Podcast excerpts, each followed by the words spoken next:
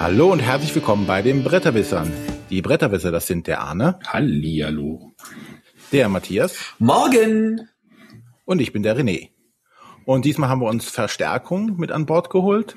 Und zwar haben wir unseren ersten Patreon-Unterstützer, der sich, äh, sich ein Eingekauft hat. eingekauft hat, genau, in unsere Sendung. Und zwar den André. Hallo André. Ja, hallo.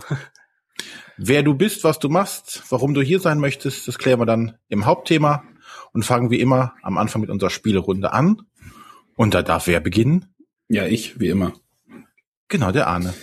Ähm, übrigens, wenn ihr da möchtet, dass wir das mal ändern, dann könnt ihr uns ja eine Info schicken an Arne. Äh, info.bretterwisser.de. Genau, dann können wir vielleicht mal überlegen, ob wir diese Reihenfolge ändern. Aber wenn ihr uns nichts schickt, lassen wir die so. Wir können die ja immer, naja, egal. Ich habe da noch eine Idee, aber äh, später mehr. ähm, erstmal muss ich sagen, wir leben wieder in einer, in einer linearen Zeitlinie. Die letzten Wochen waren äh, aufnahmetechnisch ein bisschen verrückt, weil wir hin und her gesprungen sind und äh, jetzt hoffentlich bleibt es erstmal dabei, denn wir haben unsere Sommerpause beendet, die versteckt war mit ein bisschen Vorarbeit, äh, weil ja äh, einige Mitglieder hier äh, sich in Badehosen an irgendwelchen Pools legen mussten, Um zu arbeiten. um zu arbeiten. Ich wurde gezwungen, in den Pool zu gehen, damit ihr Ma- ein Foto davon habt. Matthias, warst du im Pool? Natürlich. Habt ihr das Foto noch nicht bekommen? Nein. Nein. Beschwert euch bei Christian.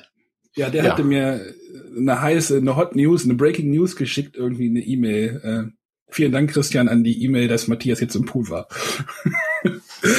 Egal. Ähm, aber ähm, ich möchte heute nicht über Pools reden und auch nicht um Badehosen, sondern über Eisenbahn oder Zum Glück. Straßenbahnen tr- oder auch Trambahnen, wie sie wohl in München heißen. Ich möchte über das Spiel Trambahn reden von Helmut Olay und dem Lookout Spieleverlag. Ist äh, ein neues Spiel aus der Zweierreihe von Lookout, die ja letztes Jahr mit Patchwork diese Reihe, nee, gestartet haben sie die ja gar nicht. Das Agricola war ja auch schon in dieser Reihe, glaube ich. Äh, nee, die, ja, das war, das Agricola hatte die Reihe gestartet. Dann gab's Binnenhafen, dann gab's ähm, letztes Jahr noch, äh, da gab's noch ein Spiel davor, ähm, dieses mit diesem Gold. Patchwork war also schon das vierte und Trambahn ist jetzt das fünfte. Gold, Gold Ahoy. Gold Ahoy, genau. Gold Ahoy, genau. Genau, wir wollen ja hier alles richtig erzählen. Genau, bei Trambahn geht es darum, irgendwie äh, die Eisenbahn irgendwie in oder die die Straßenbahn im München des 19. Jahrhunderts irgendwie zu oder Ende des 19. Jahrhunderts aufzubauen.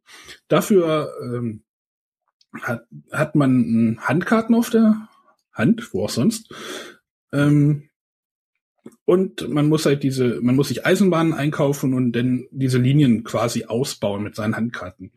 Zu Beginn hat man irgendwie, mh, ich weiß gar nicht wie viele, einige, sechs oder sowas, glaube ich. Sechs Handka- Handkarten, ja. Sechs Handkarten auf der Hand.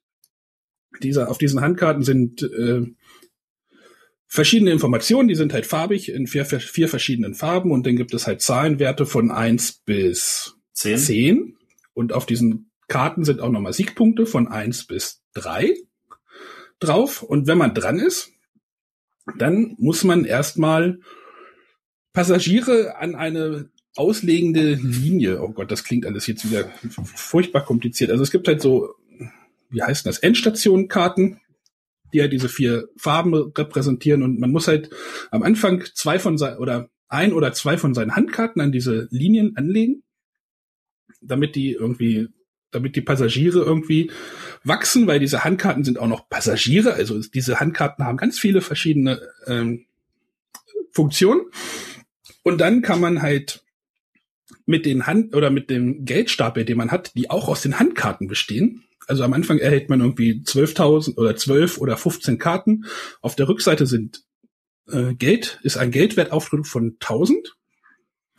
Also Handkarten sind Siegpunkte, äh, Zahlenwerte, Passagiere und Geld. Also vier Fun Funktionen auf diesen Handkarten. Und damit kann man sich dann halt äh, mit seinem Geldstapel kann man sich erst äh, am Anfang sollte man sich halt eine von diesen ausliegenden Bahnen kaufen. Die erste kostet irgendwie 5000. Also quasi muss man dafür fünf Karten abgeben und dann startet man so seine erste Linie. Dann wird diese Linie kann halt auf, wird halt im Spielverlauf mit diesen Handkarten aufgefüllt mit einer Farbe und man beginnt halt mit niedrigen Werten. Das ist so, wer Lost Cities kennt, der kennt diesen Mechanismus so ein bisschen. Ist das soweit alles noch, seid ihr noch dabei? Ja. Ja. Es, wie gesagt, der Spielablauf ist ganz einfach. Man legt halt Passagiere an, ein oder zwei, dann baut man seine Linien aus. Und sobald man eine, einen vierten Passagier an eine dieser Endstationskarten anlegt, dann triggert man quasi oder dann löst man eine Wertung aus. Und für die entsprechende Farbe. Und diese Farbe wird halt bei beiden Spielern gewertet. Und dann werden äh, die Siegpunkte zusammengezählt, die auf dieser Kartenreihe ist, und dann mit dem Wert der Bahn multipliziert. Also die einfache Bahn hat halt den Wert zwei, also mal zwei genommen. Dann gibt es halt höherwertige äh, Bahnen, die halt mal drei sind oder auch halt mal vier. Die höherwertigen K äh, Wagen kommen im späteren Spielverlauf erst zur Geltung, die kosten dann aber auch 15.000 Geld. Also man muss dann halt viel Geld ansparen. Das Ansparen macht man nämlich so, dass man von seinen Handkarten, die man halt nicht angelegt hat, kann man sich überlegen, ob man die auf seinen Geldstapel mit drauflegt. Man spart quasi das Geld so, so ein bisschen an. Genau, da spielt man dann so ein bisschen, bis zehn Wertungen ausgelöst sind. Genau, diese Handkarten muss man erstmal ne, aufsteigend, wie bei Lost Cities, von zwei bis zehn möglichst dicht äh, auslegen. Und ja. Das, das wäre der Punkt, wo ich widersprechen würde, aber ja. Möglichst dicht. Wieso? Ja, weil genau das finde ich muss es das, das ist vielleicht der Eindruck, den man am Anfang haben kann, aber Ja, das stimmt, ähm, man kann das ja man darf da ruhig Lücken lassen, äh, weil möglichst dicht willst du eigentlich nur, wenn du den Bonus haben willst für ähm, hey, ich habe hier ähm, acht Karten in dieser einen Farbreihe zusammenbekommen und kriege deswegen eine Sonderfahrt und das ist eine Sonderwertung. Die Sonderwertung ist definitiv wertvoll und man kann alleine, wenn man eine Sonderwertung hat und andere Spieler nicht, das Spiel gewinnen. Deswegen will man das tatsächlich möglichst dicht, aber man muss es nicht. Man kann auch versuchen, möglichst viele Linien zu bauen und im Notfall lieber ein paar Lücken lassen. Das ja, oder man, halt man kann Geld. halt irgendwie, ich hatte es zum Beispiel in einem Spiel, dass meine Mitspielerin irgendwie eine Linie gestartet hat und ich habe die nicht zu, nicht, nicht nicht auf die nicht hingekriegt, dass ich die starten konnte. Dann habe ich halt irgendwann die gestartet und habe dann halt auf eine 2 hingelegt und dann eine, eine 8, 9, 10, damit ich halt diesen Schaden quasi so ein bisschen minimierte. Wenn sie dann die blaue Wertung trigger äh, auslöst, dann ähm, ja, dass ich dann halt auch immer noch Punkte kriege, weil die Punkte, es gibt halt nur zehn Wertungen im Spiel, das geht relativ zügig. Ha. Boah, der hätte von mir sein können, ist der gut. da. Genau, es gibt noch, es gibt auch noch Schaffnerkarten, die als Joker funktionieren. Damit kann man halt irgendwie ähm, diese diese fehlenden, wenn man halt auf so eine Sonderfahrt hinspart, die fehlenden Karten halt quasi auf äh, auffüllen. Aber die Schaffnerkarte ähm, sind, da sind keine Punkte drauf. Aber ja, interessant, es sind halt viele interessante Mechanismen. Also so ein bisschen dieser Lost Cities Mechanismus, der da drin ist, dann ist halt dieses mit den Passagieren anlegen, da kann man, kann man so ein bisschen steuern, wie schnell oder wie langsam das Spiel ist. Also wenn man immer zwei anlegt, dann kann man so eine Wertung auch schneller auslösen. Ähm, ja, es ist ein, ist ein schnelles Kartenspiel, was durchaus taktisch ist. Ähm, aber es gibt dennoch ein nicht zu unterschätzendes Glückselement, wenn man nicht die richtigen Karten auf die Hand bekommt. Das ist so ein bisschen, das sollte man im Hinterkopf behalten. Wenn man halt immer nur hohe Karten auf die Hand bekommt, dann kann man meist wenig mit denen machen und mm, dann muss man die halt irgendwie sparen, also zu seinem Geldstapel legen oder ja. Also da möchte ich jetzt widersprechen. Ja, natürlich hat es ein Glückselement. Äh, in meinen Augen ist das aber deutlich geringer, als man annehmen mag, weil man ja. muss einfach äh, nur innerlich dann sagen, okay, ich trenne mich von Karten. Weil ja, man kann ja, nachdem man Karten ausgelegt hat, kann man beliebig viele seiner Handkarten noch abwerfen als Geld. Das ist ja die einzige Möglichkeit, Geld zu bekommen. Und dann zieht man auf Sechse nach. Und wenn man im Notfall nur zwei Karten auslegt und dann Viere wegpackt, dann kriegt man ja sechs neue Karten. Und sechs neue Karten jede Runde reduzieren das Kartenglück extrem. Es ist nicht weg, es ist immer natürlich noch da, aber es ist tatsächlich in einem Bereich, wo ich sage, das ist gut ausbalanciert zwischen, es ist zu viel Glück und es ist zu wenig Glück. Persönliche ja, Meinung. Ja, wie ja. fandet ihr das, das Handling des Ganzen? Also ich habe es auch gespielt und ich fand, also gerade so das äh, Anlegen der Karten und dann das Abräumen dieser äh, Haltestellen und ich fand es manchmal etwas fummelig. Das mit dem Geld ist ein bisschen fummelig, finde ich. Also Echt? wenn man halt, bitte? Ja, lerne das mal aus. Also. Das, das, also man im, im späteren Spielverlauf muss man halt irgendwie auf 15.000 oder 15.000 Geld irgendwie sparen, damit man sich so die letzte Bahn kaufen kann. Und dann muss man andauernd diesen Kartenstapel durchmischen, weil man halt zählen will, wie viel Geld man hat. Oder man muss das vielleicht irgendwie mit in Fünferstapeln machen. Könnte man ja auch eigentlich. Ähm, jein. Also, also ich fummelig muss, fand ich es jetzt nicht. Also es ist, ich finde es in keinster Weise fummelig und ähm, man versucht das Spiel auch ein bisschen zu kontrollieren. Also äh, zum Beispiel hatte ich das Gefühl, äh, dass ich gar keine von den, von den vier, Vervierfachern für 15 noch kaufen möchte. Ich möchte eigentlich das Spiel gucken, dass ich das in, zu dem Zeitpunkt an einer Situation habe. Im lieber kaufe ich mir noch mal welche, die nur fünf kosten, ähm, wo ich äh, einfach jede Runde versuche kaufen. so auszulegen, dass ich jede zweite Runde möglichst gut für mich und nicht für den Gegner werten kann. Und dann, dann interessieren dich diese großen Dinger nicht, weil du die Wertung so schnell vorantreibst, dass der andere wahrscheinlich nicht nachkommt. Das ist halt äh, strategisch auch eine Möglichkeit zu sagen, äh, hier, komm, ich ziehe das Spielende schnell nach. Ja, man kann halt die, die, die Geschwindigkeit des Spiels relativ gut steuern. Genau. Ja, hat mir trotzdem gut gefallen. Ähm, anmerken möchte ich nochmal, dass das Artwork, was halt ähm, durchaus anders ist, möchte ich es mal nennen. Also es hat so, so ein bisschen so ein Postkarten-Feeling. Oder auf diesen Karten sind halt so alte Gebäude aus München, alte Straßenbahnen in so ein nach, also wie so ein Schwarz-Weiß-Bild, was so nachkoloriert wurde. Ich weiß nicht, ob ihr solche Bilder schon mal gesehen habt. Die sehen halt auch so aus, so ein bisschen überhöhte Farben und alles so ein bisschen äh, anders. Hat mir aber gut gefallen, passt richtig gut zum Thema. Ähm, gemacht hat es der Clemens Franz. Ähm, mit dem haben wir auch darüber gesprochen auf der Spiel des Jahresverleihung und äh, ja, er meinte, es wäre mal so ein Versuch, so ein bisschen was anderes zu machen. Ich, ich finde, es ist gelungen. Ich auch. Äh, ist die München-Edition, lustiger, also hinten steht drauf München-Edition. Ich weiß nicht, ob es irgendwann vielleicht nochmal für andere Städte sowas gibt. Ähm, könnte ich mir auch vorstellen, dass sowas so ein bisschen bei so Marketingleuten, bei Stadtmarketing irgendwie ankommt. Also wenn ich es richtig verstanden habe, ist das äh, definitiv in der Planung. Das ist natürlich immer so eine Frage, äh, wer mag denn dann noch mitmachen? Man muss wahrscheinlich entsprechend die Edition anpassen, grafisch. Spieltechnisch muss man da ja nichts ändern. Äh, Fände ich cool, wenn es davon noch mehr Editionen geben würde. Besonders über Berlin würde ich mich natürlich total freuen. gibt es da überhaupt eine Straßenbahn? Ja, es gibt in Berlin eine Straßenbahn, aber ähm, nur im Osten, ne? oder wie war das? Ja, nur noch im Osten. Im Westen wurde es zu 99 Prozent abgebaut, weil das war ja die Bösen aus dem, naja, so ist das dann halt. Und äh, ja, aber ich fände total cool, wenn noch mehr kommt. Und äh, ich glaube, das Spiel ist tatsächlich mehr, als die Leute da irgendwie bereit sind, drin sehen zu wollen nach einmal spielen. Und deswegen kann ich nur sagen, spielt's noch zwei, dreimal mehr und äh, ihr werdet da ein paar schöne Feinheiten entdecken, die dem Spiel echt was geben. Ja, das war Trambahn von Helmut Olay, einer der Autoren von Russian Railroads übrigens und ähm, von Lookout-Spiele. Gut, dann komme ich jetzt mal zu meinem Spiel. Und zwar Progress, Erfindung des Fortschritts. Ich hatte ja schon vor ein paar Sendungen mal Historia äh, äh, besprochen. Das war ja ein Zivilisationsaufbauspiel, was einige andere Wege versucht zu gehen, als äh, wir ziehen über Landkarte und bekämpfen uns, versuchen eine Stadt aufzubauen. Und Progress geht auch in die Richtung Zivilisationsaufbauspiel. Ähm, wobei man sich hier oder bei sich hier die Spieleerfinder äh, wohl gedacht haben, hm, was können wir mal anders machen oder was finden die Leute an Zivilisationsaufbauspielen gut? Und bei dem Computerspiel Civilization finden ja alle den Tech Tree so geil. Da sagen, da haben sie sich gedacht, dann lassen wir den Rest doch weg und machen ein Spiel, das sich rein um diesen Tech Tree, also um diesen äh, Baum handelt. Wie baue ich jetzt meine, äh, was, welche Erfindungen muss ich machen, um dann die nächsten Erfindungen machen zu können? Und genau das ist aber bei Progress jetzt entstanden. Ähm, wir bauen also eine Zivilisation auf und handeln oder kümmern uns nur um die Technologien. Technologien sind hier in Form von Karten, die man nacheinander aufbauen muss oder die nacheinander auf, aufeinander aufbauend sind. Ähm, um das Spiel zu gewinnen, muss man Siegpunkte sammeln. Siegpunkte gibt es zum einen für die Karten, die man vor sich liegen hat. Da gibt es bestimmte Karten, die haben ein oder zwei oder drei Siegpunkte.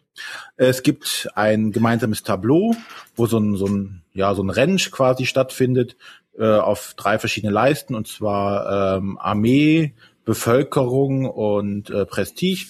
Und da ist so, wer am weitesten, wer mehr Prestige hat, kriegt die meisten Punkte. Da gibt es eine Abstaffelung äh, am Ende des Spiels wo man Siegpunkte bekommen hat. Jeder Spieler hat ein eigenes Tableau, wo seine eigenen Fähigkeiten drauf sind. Äh, und zwar die Fähigkeiten beziehen sich auf die, ja, die Manipulation der Karten. Also einmal, wie viel Karten kann ich ziehen, wie viel Handkarten habe ich, ähm, von, ja, wie viele Karten kann ich von, von meinen Karten ausspielen, wie viele Aktionen habe ich pro Runde. Also jeder startet mit dem gleichen Setup, aber im Laufe des Spiels, aufgrund der unterschiedlichen Karten, die ich ausspiele, verändern sich meine Werte auf diesem Tableau. Und die verändern sich halt bei jedem Spieler anders. Ähm, ja, und das Spiel läuft dann folgendermaßen ab. Jeder hat äh, Handkarten dann, die er dann ausspielen kann. Und das Ausspielen ist mal so, jede Karte kostet ja Wissen, in Anführungszeichen. Es gibt Kultur, es gibt Ingenieur und es gibt Wissenschaft als Wissen und ein Allgemeinwissen. Wenn ich eine Karte ausspielen muss, muss ich halt die angegebenen Kosten bezahlen. Zum Beispiel kostet das Rad, äh, weiß ich jetzt nicht, drei Ingenieurwissen zum Beispiel.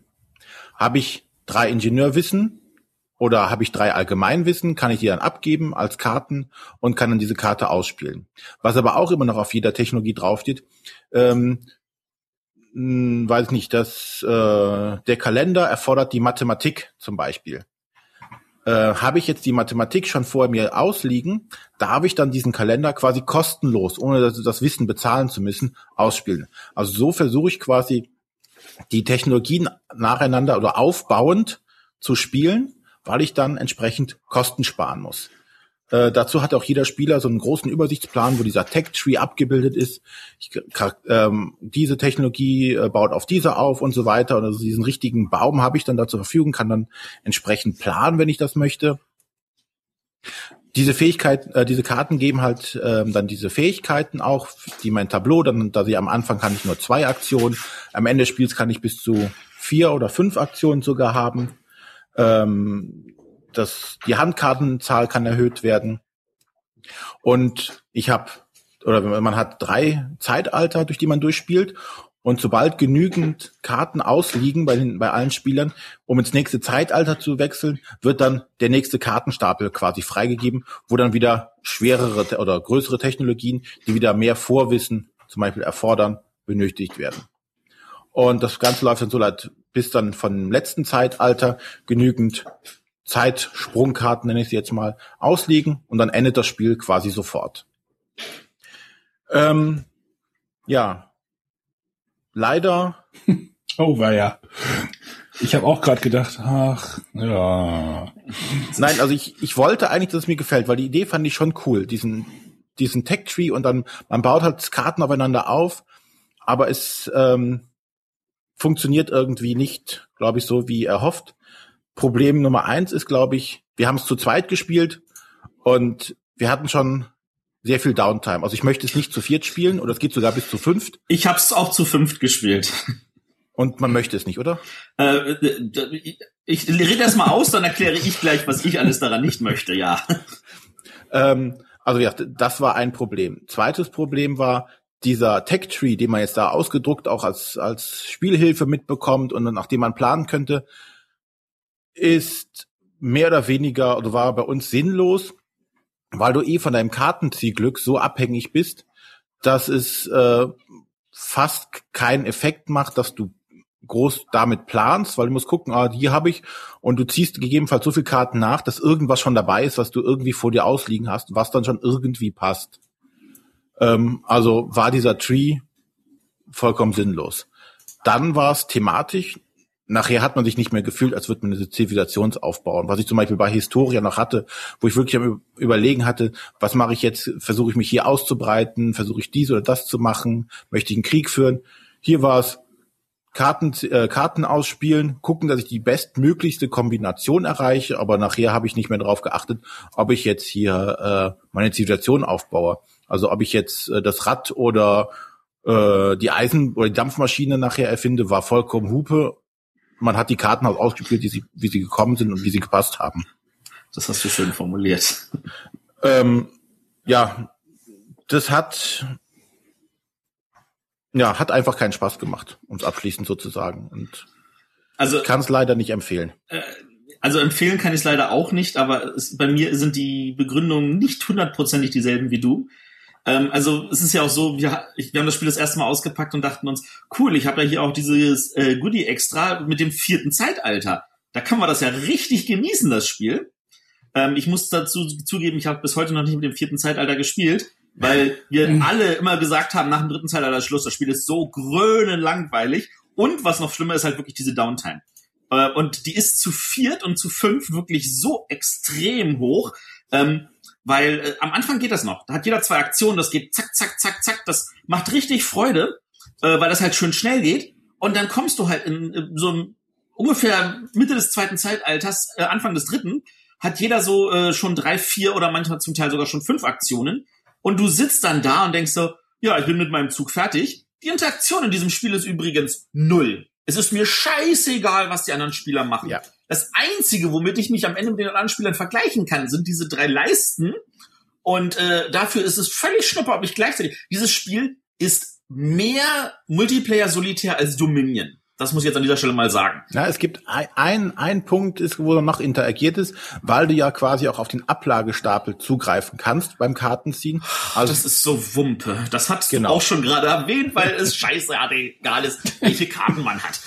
Also von da aus gesehen wirklich mehr Multiplayer-Solitär als Dominion.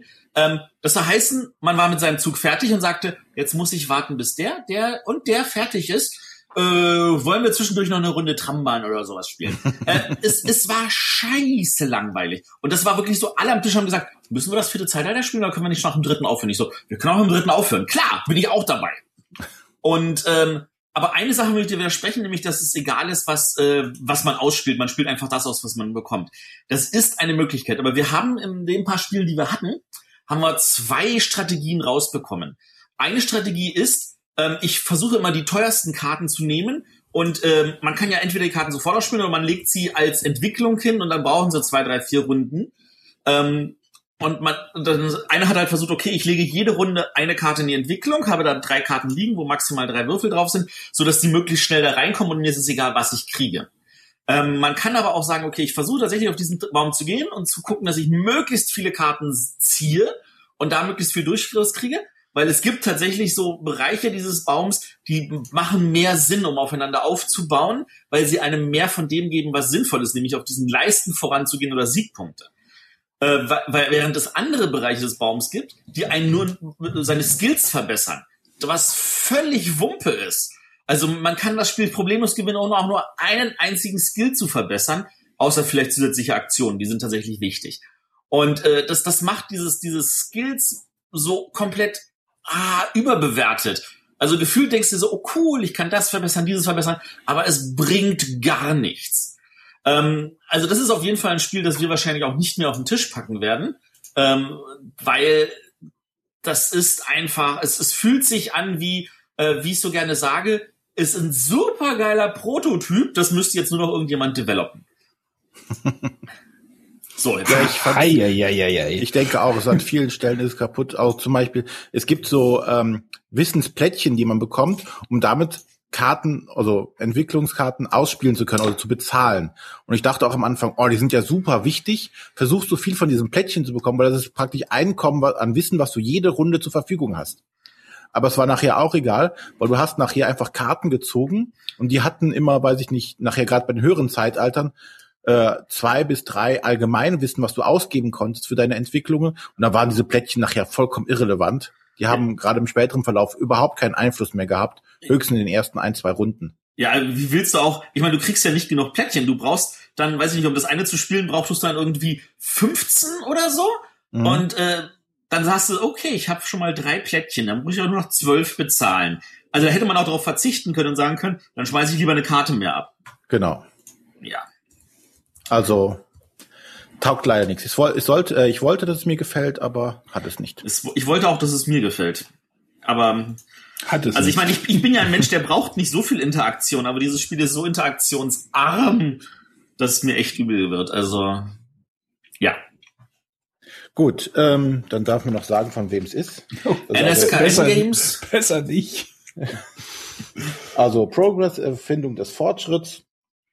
Und zwar ist das von Andrei Nowak und Agnieszka Kopera. derselbe Verlag, der uns schon so tolle Spiele gebracht hat wie Versailles und Pre Praetor. Praetor, falls ihr euch Was? daran erinnert. Was mir auch nicht gefallen hat. Was mir auch nicht gefallen hat. Ne, solltet ihr schon mal euch darüber Gedanken machen.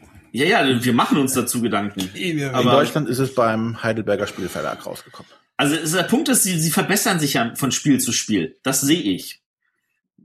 Die Frage ist halt nur, irgendwann gebe ich auf, weil ich glaube, dass es nicht mehr besser wird, aber. Aber dann kann der Matthias bestimmt jetzt uns aufheitern, indem er ein Spiel vorstellt, das uns gefällt oder das ihm gefallen hat. Äh, ja, wobei ich gleich vorweg sagen kann, dem. Arne wird's nicht gefallen. es ist nämlich ein deduktives Spiel. äh, ja, wir lieben deduktive Spiele. Äh, so Klassiker wie Code 777 kommen bei uns immer noch auf den Tisch. Das kann der Arne auch bestätigen. oh, ich habe mich nicht so schlecht geschlagen, nur irgendwann, naja. Ja, irgendwann hast du es auch begriffen, dass es gar nicht so schwer ist. Was? Nein, das war. Äh, genau. Also es geht also um äh, Sing Straight, wobei das ähm, äh, wie Straße mit der Hausnummer 8 geschrieben wird, äh, was zumindest bei einigen Spielern immer so ein bisschen, hä? Was ist denn, welche Straße, Hausnummer 8 geht's denn hier?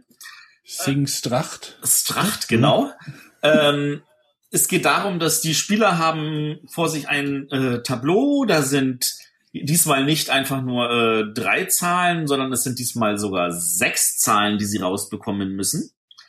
Ähm, in, also in sechs verschiedenen Farben haben sie jeweils eine Zahl zwischen 0 und 7. Und äh, die Spieler müssen halt rauskriegen, okay, welche Zahl habe ich denn dort, äh, die dann äh, in der jeweiligen Farbe. Äh, da, da das jeder Spieler hat und da jede Zahl nur einmal vorhanden ist, sieht man schon mal sofort, okay, die drei Fa Zahlen in den jeweiligen Farben habe ich nicht. Da gibt's einen super gut gestalteten Block zum Abkreuzen. Dann muss ich mal loben, der ist tatsächlich hilfreich. Und äh, dann versuchen die Spieler, ähm, äh, dann, dann der ein, ist der sogenannte aktive Spieler. Das ist normalerweise der, der ganz hinten ist äh, auf der aktuellen Wertungsleiste. Äh, der würfelt drei Würfel und diese, das sind Farbwürfel. Die sagen dann immer, okay, das ist jetzt, äh, diese drei Farben äh, betrachten wir jetzt. Da kann es natürlich sein, dass eine Farbe zweimal passiert, äh, gewürfelt wird. Dann wird die einfach halt verdoppelt. Und der darf, ähm, dafür, dass er gewürfelt hat und dafür, dass er normalerweise hinten liegt, dafür einen Würfel auf eine andere Farbe drehen. Und dann haben wir also drei Farben und alle Spieler müssen jetzt raten, was die Summe der Zahlen in diesen Farben ist. Also wenn ich blau, gelb, grün würfle und ich habe eine äh, 3, 5 und 2, dann wäre das in der Summe eine 10 und dann müsste ich versuchen, diese 10 zu erraten. Ähm, das tue ich aber nicht einfach, indem ich sage, ich versuche, ich glaube, ich habe eine 10, sondern ich, es gibt sogenannte ähm, lange Plättchen, die man bei sich auf so eine Leiste legt. Ähm, und je nachdem, wie lang das Plättchen ist, desto weniger Punkte gibt es. Also da gibt es ein ganz langes, das sagt, ich glaube, die Summe liegt zwischen 5 und 15. Und wenn ich das richtig liege, kriege ich gerade mal einen Punkt. Und es gibt, das geht natürlich runter, so weit, dass ich sage, okay, ich habe genau diese Zahl und wenn ich richtig liege, kriege ich sogar fünf Punkte. Und da es natürlich in diesem Fall um Siegpunkte mehr geht als um das eigentliche Erraten, kann man äh, tatsächlich sagen, okay, ich glaube, ich liege in diesem Bereich, kriege ich vielleicht drei oder vier Punkte für, komme ich gut voran, kann ich auch damit gewinnen, ohne dass ich genau weiß, wie viel, was ich habe.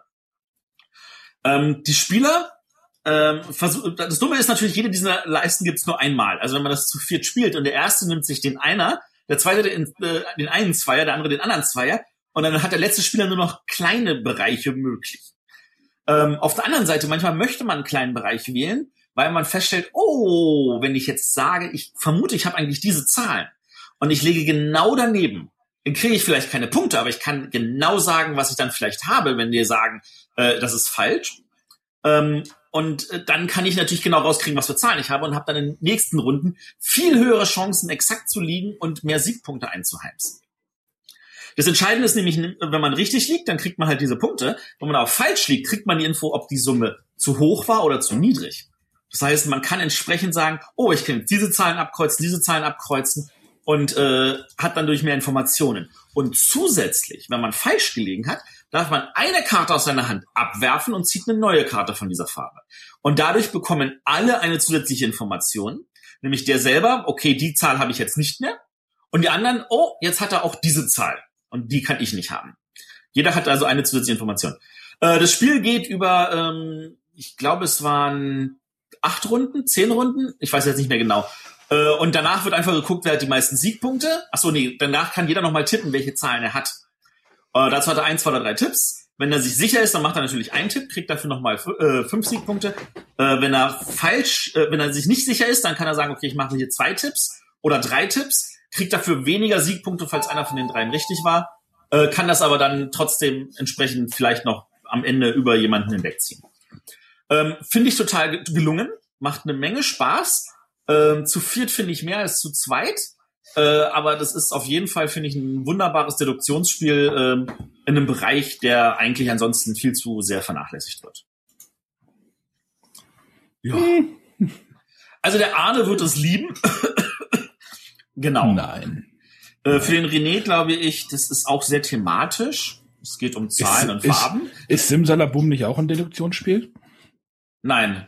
Weil Simsalabum ist vorbei, bevor ich auch nur irgendwas rausbekommen habe. Boah, ja, da können wir. Äh, nee, da braucht man doch nicht drüber zu streiten, weil Simsalabum, da geht's, wenn du versuchst, das rauszukriegen, hast du in sechs oder fünf Leben sofort verloren. Du kannst gar nicht genug machen. Aber du musst wirklich, also bei Simsalabum versuchst du ja eher den anderen dafür zu sorgen, dass die dann die Leben verlieren. Das ist kein Deduktionsspiel. Das kannst du voll vergessen. Hat aber Deduktionselemente. So. So. So. Wir, wir reden aber gerade über Sing, Sings Tracht. Genau, Sing Straight ist, äh, vielleicht gefällt dir deswegen Simsalabum, weil es eigentlich kein Deduktionsspiel ist. Ja, wahrscheinlich.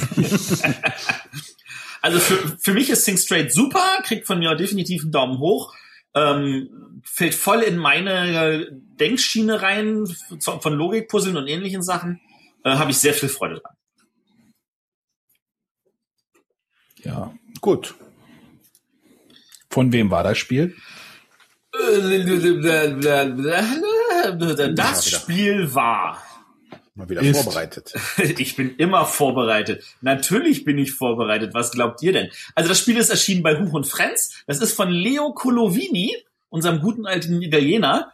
Ähm, ich würde jetzt auch noch einen Künstler nennen, aber das ist alles so so äh, steril, wie es halt so ein abstraktes Spiel ist. Deswegen, also ähm, also auf der Schachtel steht irgendein Studio namens Kinetic. Ähm, ich würde das jetzt nicht sagen, dass das ein Künstler ist. Ähm, aber das Spiel funktioniert hervorragend. Auch für Farbblende übrigens, weil äh, jede Farbe ein schönes Symbol hat. Gut. Zwei bis vier Spieler in unter 60 Minuten. Dann darf jetzt der André endlich mal zu Wort kommen, der jetzt bis jetzt so geschwiegen hat. Darf sein Spiel vorstellen. Ja, ich möchte heute Särgeschubsen vorstellen. Das ist ein, ähm, ja, ein eher kleines Spiel, würde ich sagen. Jeder Spieler kriegt vor sich äh, vier Särge mit Vampiren drin. Äh, das Schöne daran ist, das sind wirklich Särge, also die Karten sind so in so einer Sargform.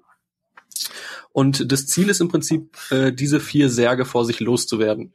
Das funktioniert folgendermaßen. Es gibt zwei Würfel. Äh, die zeigen halt, der eine zeigt eine Farbe und die anderen haben dann ein Symbol drauf, äh, entweder eine Fledermaus, einen Totenkopf oder den Mond. Gleichzeitig sind aber auch auf den Särgen unten unter den Vampiren sind halt auch äh, diese jeweiligen Kombinationen. Also meinetwegen dann ist dann ein lilaner Schädel drauf. Das heißt, wenn der lilane Schädel gewürfelt wurde, äh, liegt, es liegt eine Knoblauchkarte in der Mitte und wer als erstes auf diese Karte haut, äh, darf den Sarg umdrehen. Jetzt hat er natürlich in Anführungsstrichen das Problem, dass der Sarg jetzt den Deckel drauf hat und er kann halt nicht mehr sehen, ähm, dass es jetzt meinetwegen der lila Schädel war. Weil er müsste jetzt nämlich nochmal, wenn jetzt nochmal der lila Schädel kommt und er sagt, äh, hier, da ist mein lila Schädel, dann könnte er den Sarg rausschubsen, also vom Titel sehr geschubsen. Äh, dann hätte er halt nur noch drei vor sich. Wenn man das falsch macht und sagt, ja, ich habe hier den und den, kriegt man einen zusätzlichen Sarg. Und äh, der Sarg wird halt nicht, logischerweise wird halt nicht zugenagelt. Oder wird wieder geöffnet, je nachdem. Ähm, das Nette ist, man kann es halt aber nicht nur bei den eigenen Karten machen, sondern halt, man kann auch sagen, wenn man als erstes draufgehauen hat, dass der Spieler gegenüber von mir doch da eine Karte hatte. Und die kannst du dann auch rausschmeißen und äh, im Prinzip wirklich, wer als erstes vier Särge rausgeschmissen hat, äh, hat gewonnen. So schön, äh, schön und gut. Äh, die Grafik ist auch wirklich toll, aber äh, für mich ist das große Problem, dass ähm, von der Regel aus gesagt wird, dass der erste, der vier Särge rausgeschubst, äh, rausgeschubst hat, gewonnen hat. Ja, ähm, im Endeffekt kann man aber jetzt einfach die ganze Zeit auf die Knoblauchkarte hauen. Äh, man kriegt im schlimmsten Falle einfach Karten dazu, was aber gleichzeitig natürlich auch die Chance erhöht, ähm, dass man, dass man eine Kombination richtig hat. Das heißt, man hat nachher meinetwegen, wenn man das so möchte, zehn Särge vor sich und äh, ja, kann hat im Prinzip bei fast jeder Kombination die Möglichkeit und sobald man vier raus hat, hat man gewonnen. Äh, das ist für mich persönlich äh, ist einfach das ein bisschen undurchdacht. Ich, es macht wirklich Spaß und es ist auch witzig in der passenden Runde. Aber wenn jemand so spielt, dann äh, ja, dann ist das äh, recht schnell vorbei und äh, auch eher ja, doof. Äh, nun ist das ja bei einem Kinderspielverlag erschienen. Ähm, funktioniert das als Kinderspiel? Äh, also ich finde als Kinderspiel ja, es ist halt so schon hektisch, aber es ist halt durch die Symbole und so auf jeden Fall schon machbar. Ich denke schon, dass das, ja, wie gesagt, das ist jetzt nicht so schwer mit den Kombinationen zu merken. Es gibt halt noch einen Sonderfall, der Farbwürfel kann halt auch ein Ausrufezeichen äh, haben. Das kann dann bedeuten, dass in einem Fall darf man dann eben nicht draufschlagen oder ähm, muss eine Karte tauschen oder wie auch immer. Aber äh, ich finde es jetzt von den Regeln nicht so schwer, dass ich mir nicht vorstellen könnte, dass das so. Also es ist empfohlen ab acht Jahren und ich denke, das ist auch wohl schon machbar. Okay. Das, ja. Aber da wird wahrscheinlich auch die, die, das, was du geschrieben hast, dieses Spiel ausnutzen, in Anführungszeichen, auch nicht so gegeben sein bei Kindern, oder? Bei denen könnte es dann besser funktionieren, oder? Äh, das, das könnte ich mir sogar vorstellen, ja. Das, ähm, dass das halt der Fall ist. Aber es ist halt wirklich in so einer, ich meine, das macht trotzdem Spaß in so einer witzigen Runde. Aber wenn man es halt ausnutzt, ist es halt wirklich, ist es halt doof. Und Ja. Aber ich meine, nur positive Spiele heute. Naja, das war auf jeden Fall sehr geschubsen von Thierry Chapeau. Ähm, die Illustrationen von Rolf Vogt, die wirklich sehr schön sind, äh, erschienen bei drei Magier-Spiele für zwei bis sechs Spieler und ab acht Jahren dauert in etwa 15 Minuten. Mann, das ist ja richtig professionell. Besser als wir. Verdammt. Die, ah, Beim ersten Mal bereitet man sich noch vor, danach äh, ja. Die Frage ist, wer, wer soll jetzt von uns ersetzt werden durch dich? Ich habe mein Trambahn vor mir liegen. Äh? Ja. Gut. Äh, Bevor wir noch mehr merken, dass wir hier gar nichts, gar nichts können, äh, gehen wir mal zur Frage der Woche, die uns der Jens gestellt hat, der nämlich meint, wir wüssten was. Und zwar hat der Jens uns gefragt, äh, warum die meisten Spiele nur bis fünf und nicht bis sechs Spiele gehen. Ähm, wird immer erwartet, dass ein Single in der Runde anwesend ist. Wir sind meist zu sechs, drei Pärchen ärgern uns, wenn wir einige Spiele nicht spielen können. Kenne ich, das Problem ist bei uns genauso. Ja, ich glaube aber gerade diese diese Spieleranzahl, das ist ähm, irgendwie auch phasenabhängig. Kann das sein? Stell, stellenweise gab es mal Spiele, die waren dann immer nur bis vier. Dann gab es ganz viele Spiele, die waren mal dann halt bis fünf oder mal bis sechs. Ich glaube, es kam immer in so Wellen, war das immer unterschiedlich. Oder Also der letzte Jahrgang in Essen hatte eine unheimlich hohe Zahl von Spielen, die zu fünft oder sechst gingen. Also so eine hohe Zahl hatte ich schon ewig nicht mehr. Ähm, aber wie so oft ist da natürlich auch nicht immer alles gut. Äh, ich kann das jetzt mal so von der Produktionsseite beleuchten. Äh, mehr Spieler heißt mehr Material, heißt mehr Preis, heißt teurer ist, heißt kauft keiner mehr. Das ist jetzt so eine einfache, logische Schlussfolgerungskette. Wahrscheinlich auch noch mehr Arbeit im Ausbalancieren, oder? Äh, Ja, das kommt jetzt nochmal zusätzlich hinzu, die den, das, was den Preis auch natürlich betrifft. Also wenn man das für mehr Spieler testen muss, heißt das, man muss auch gucken, dass es nicht nur zu dritt und zu viert und zu, vielleicht auch zu zweit, sondern auch noch zu fünft und zu sechst funktioniert. Und manchmal will man dann auch wirklich diese Testspieler dafür alle zusammenkriegen. Dafür, dass am Ende das doch von vielen Leuten nicht mit der Zahl gespielt wird. Ähm, Gerade wenn man jetzt äh, zu, also wir haben oft das Problem, dass wir zu fünf sind. Und deswegen bin ich sehr, sehr froh über Spiele, die auch bis fünf gehen. Aber ich kann jeden Verlag verstehen, der sagt, wenn ich da jetzt noch einen fünften Spieler dazu packe, dann ist das so ein overwhelming extra an, an Aufwand, äh, dass das in keinem Verhältnis mehr steht zu dem, was ich dann vielleicht an zusätzlichen Verkäufen generieren könnte. Ähm, Also wir ma ich kann das ja kurz aus meiner, ähm, wie wir das machen. Also wenn wir in der großen Runde sind, also wirklich drei Pärchen, dann sind wir ja auch sechs Leute.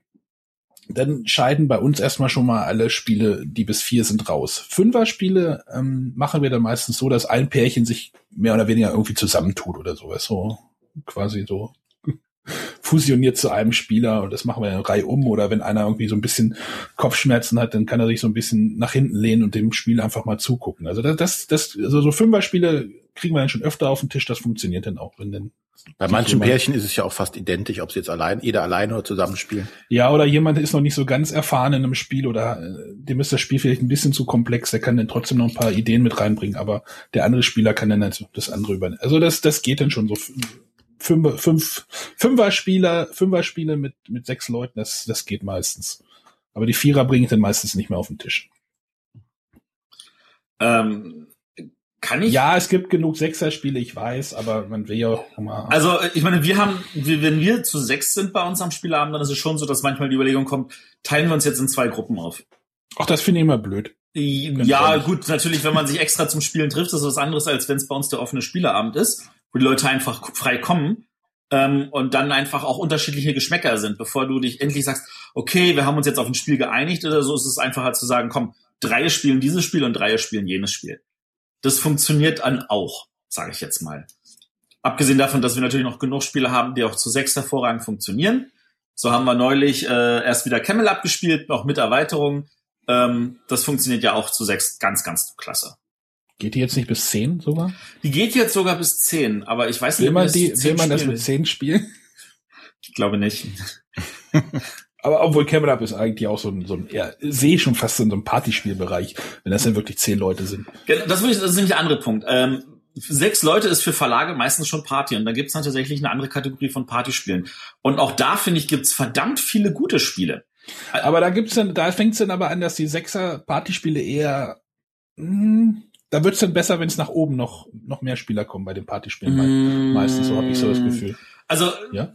wenn wir jetzt mal wirklich so von dieser Grenzgruppe reden, Camel Up ist zu sechs super. Ich habe es auch schon zu sieben mit viel Spaß gespielt, zu zehn würde ich es halt nicht mehr spielen wollen. Ähm, Mysterium, für alle, die das dann erst in Essen das erste Mal spielen, ist auch zu sechs super und funktioniert hervorragend. Oder zu sieben.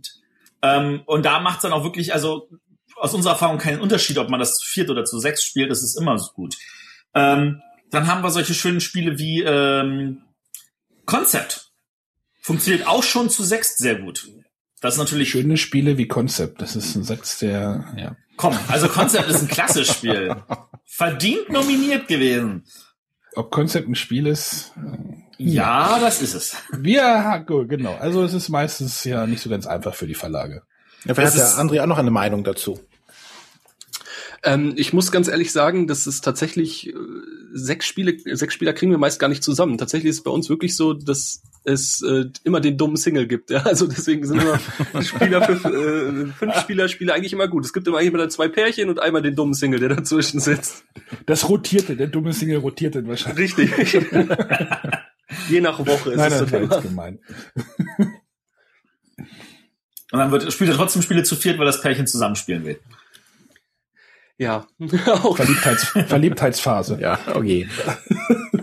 Oh je. Genau. Gut. Denke, da haben wir jetzt die Frage der Woche beantwortet und kommen jetzt zum Hauptthema.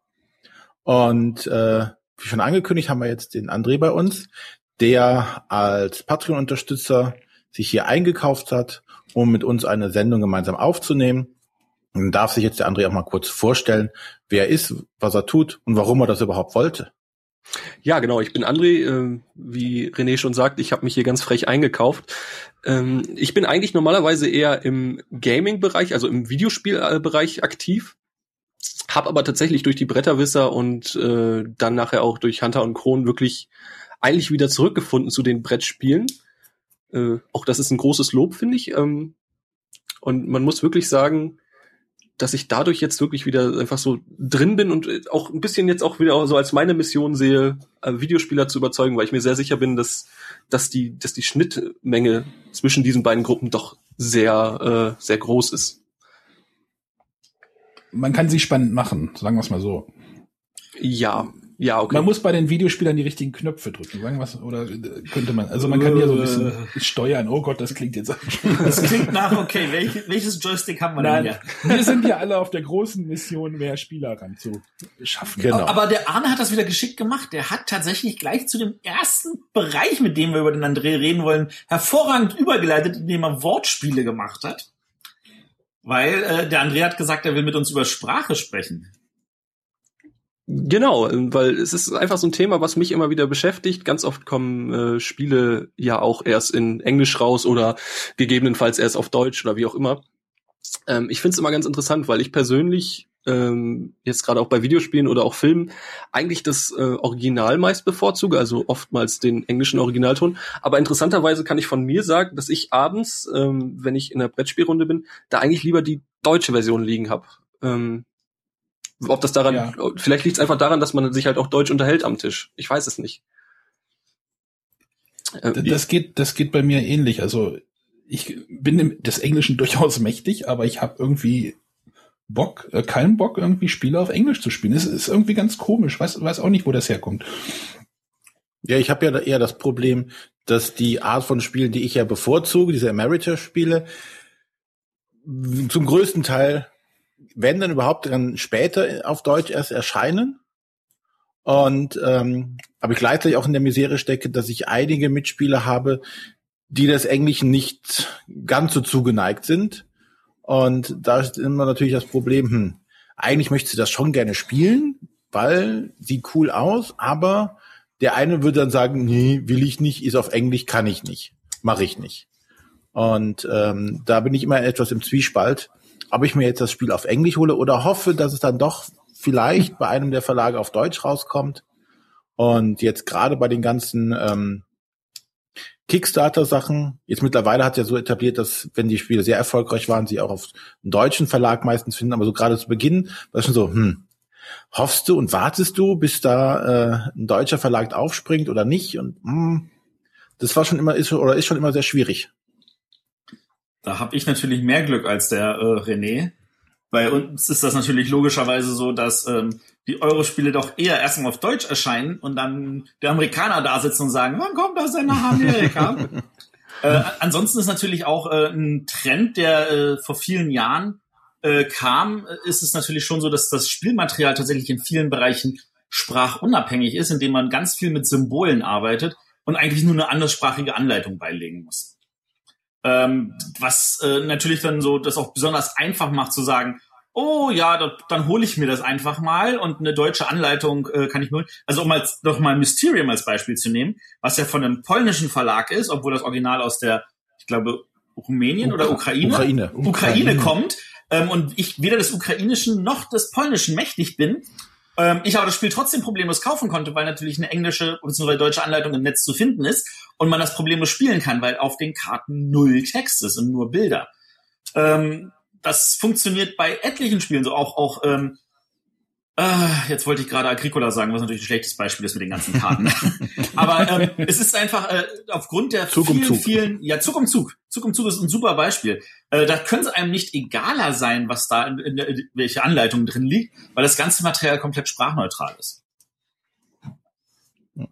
Ja, gerade bei diesen themenlastigen Spielen hast du es ja schon, dass dann die Kartentexte entsprechend lang sind oder so, so, so ein Flavortext mit dabei ist, der jetzt für die Stimmung was bringen soll.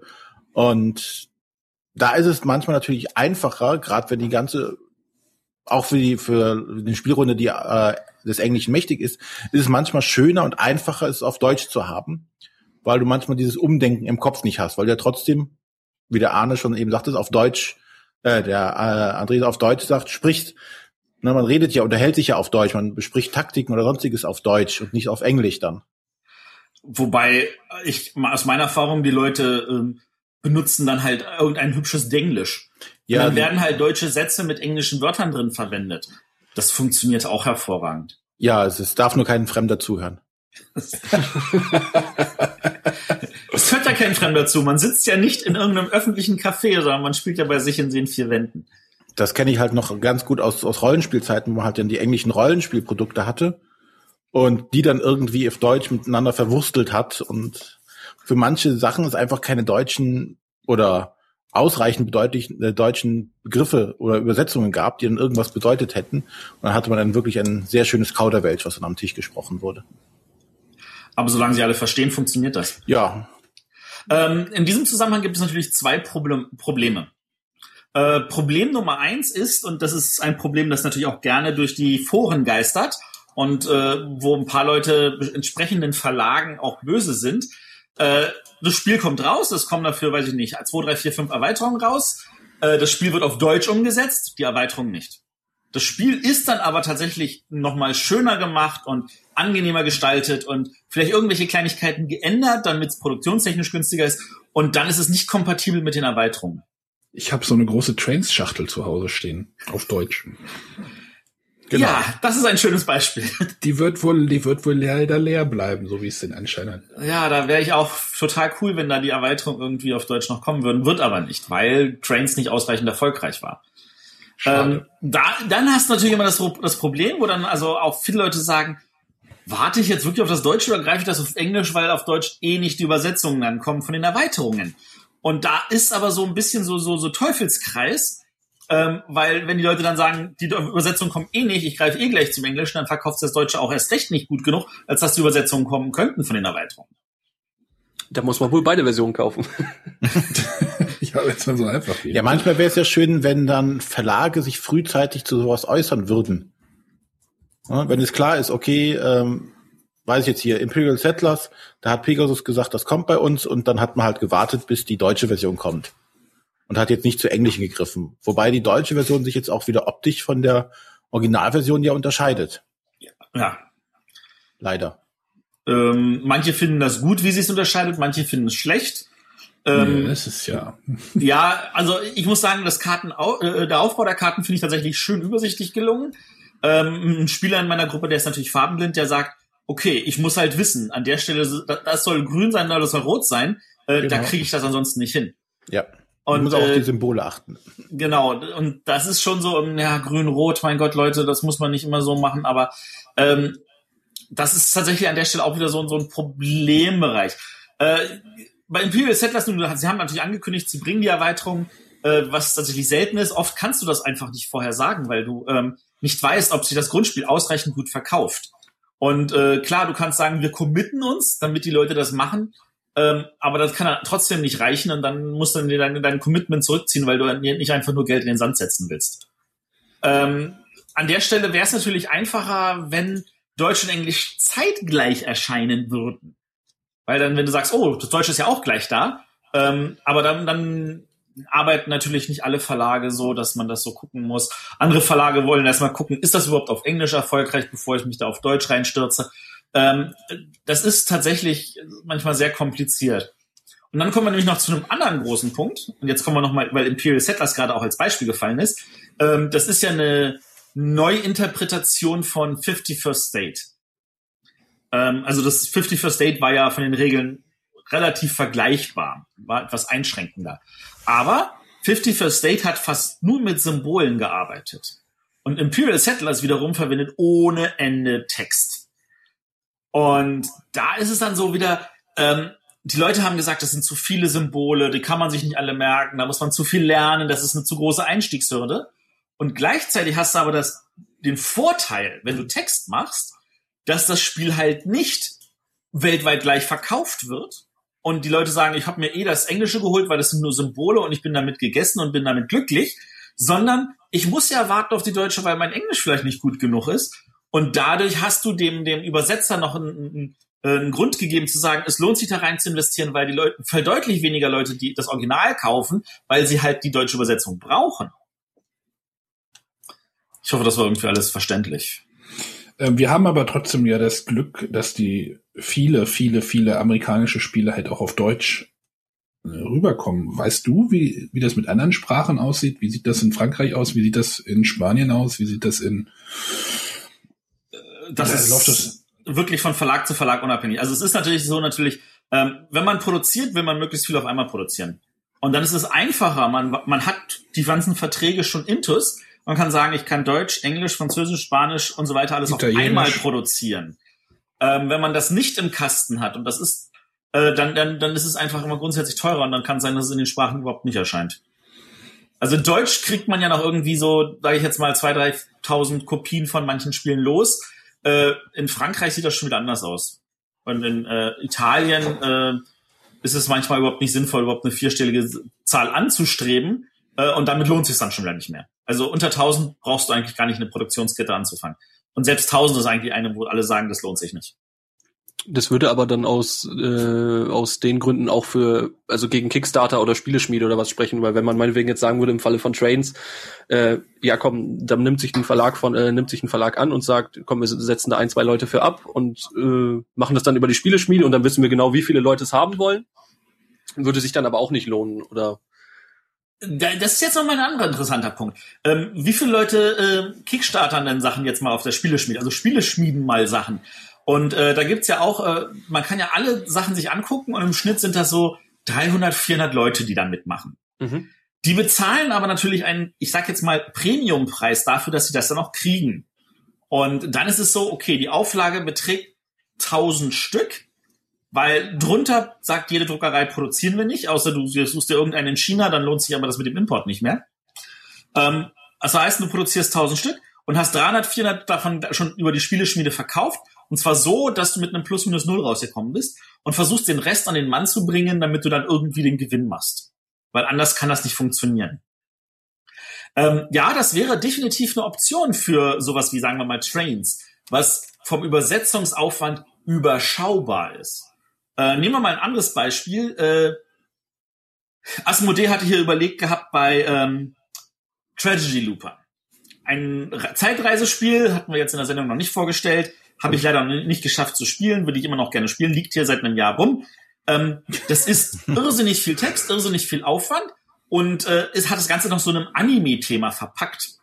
Und Asmodee hat also äh, entschieden, das funktioniert auf dem deutschen Markt nicht. Und ich muss ihnen recht geben, finde ich, wird auch nicht funktionieren. Davon wirst du nur eine geringe Zahl verkaufen können. Und ich weiß, also der Herr, der Sebastian Rapp hatte auf Unknowns dann auch erwähnt, wir überlegen mit Spieleschmiede und er hatte dann ähm, dieses Jahr auf Mallorca erwähnt, wird nicht kommen. Weil auch dafür, um da dieses, die, den ganzen Aufwand in Übersetzung und ähnliches und danach produzieren lassen und gucken, dass du den Rest noch verkaufen bekommst, das ist dann tatsächlich immer noch zu viel und lohnt sich nicht. Mhm. Außer du sagst, wir müssen den Preis nach oben schrauben. Also wir müssten dann so und so viel mehr nehmen schon auf der Spieleschmiede-Ebene. Und, und dann würde wieder sagen, okay, das ist jetzt so teuer, da werde ich jetzt nicht einsteigen, was die Zahl der Leute wieder nach unten treibt und das Ganze dann zu einer Nullsummenrechnung äh, macht. Also das ist Crowdfunding ist leider oft trotzdem nicht so das Gelbe und nicht die Allerheilslösung leider. Aber wie ist denn das? Also bei Videospielen gibt's ja oft diese, diesen Schrei, wenn eine deutsche Übersetzung kommt, dass die meistens ein bisschen mäßig ist. Oder die Synchronisation oder da gibt's ja genug Beispiele. Ich sag nur Elton und ich glaube Halo 2 oder sowas. Was? Ja, ja, genau. Führ das mal ein bisschen aus, weil da Was kenne hat ich mich jetzt was sehr hat wenig der, aus. der Halo 2 zu tun? Ja, Elton hat mal bei Halo 2 eine Synchro-Rolle übernommen. Aber äh, da gab's dann halt Geschrei und so, aber ich höre irgendwie kein Ge oder wenig Geschrei irgendwie bei den Brettspielern, dass irgendwie eine Synchron oder eine Synchron eine Übersetzung irgendwie schlecht ist. Oder habt ihr da andere Erfahrungen gemacht? Doch, es gibt schlechte Übersetzungen. Das gibt es definitiv.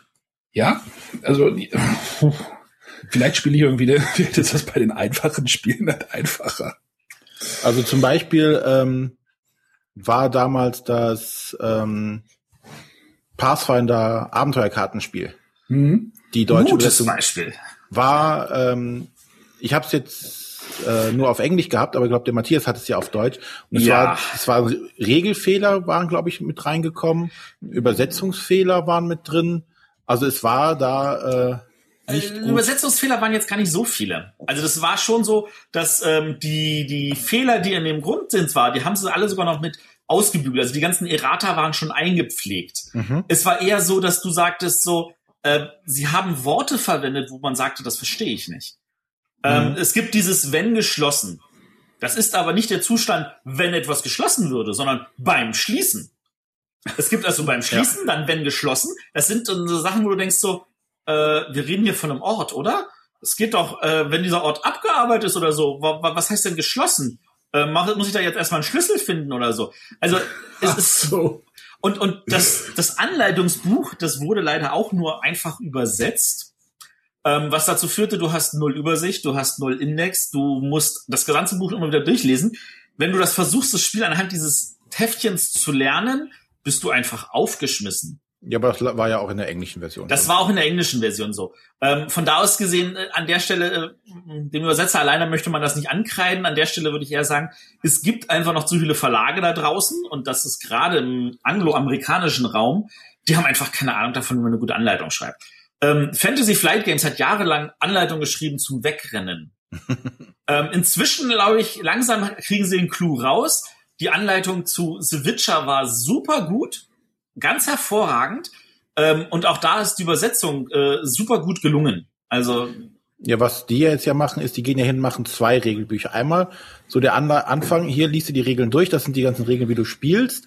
Und die ganzen Nachschlagesachen, weiß ich nicht, irgendwelche Spezialfähigkeiten und sonstiges, sind dann ja in einem separaten Regelheft drin. Ja, aber es ist doch auch irgendwie eine Krücke. Dann hast du mit, bist du mit zwei, Nee. mit zwei Heften, mit zwei Heften da am das Spiel. ist, das nicht, ist keine eben Krücke. Das ist keine Krücke. Das Du hat hast schon nur ein Heft nachher. Das ist nämlich das, wo nachher die äh, Regeln alphabetisch sortiert oder nach Themenpunkten sortiert sind.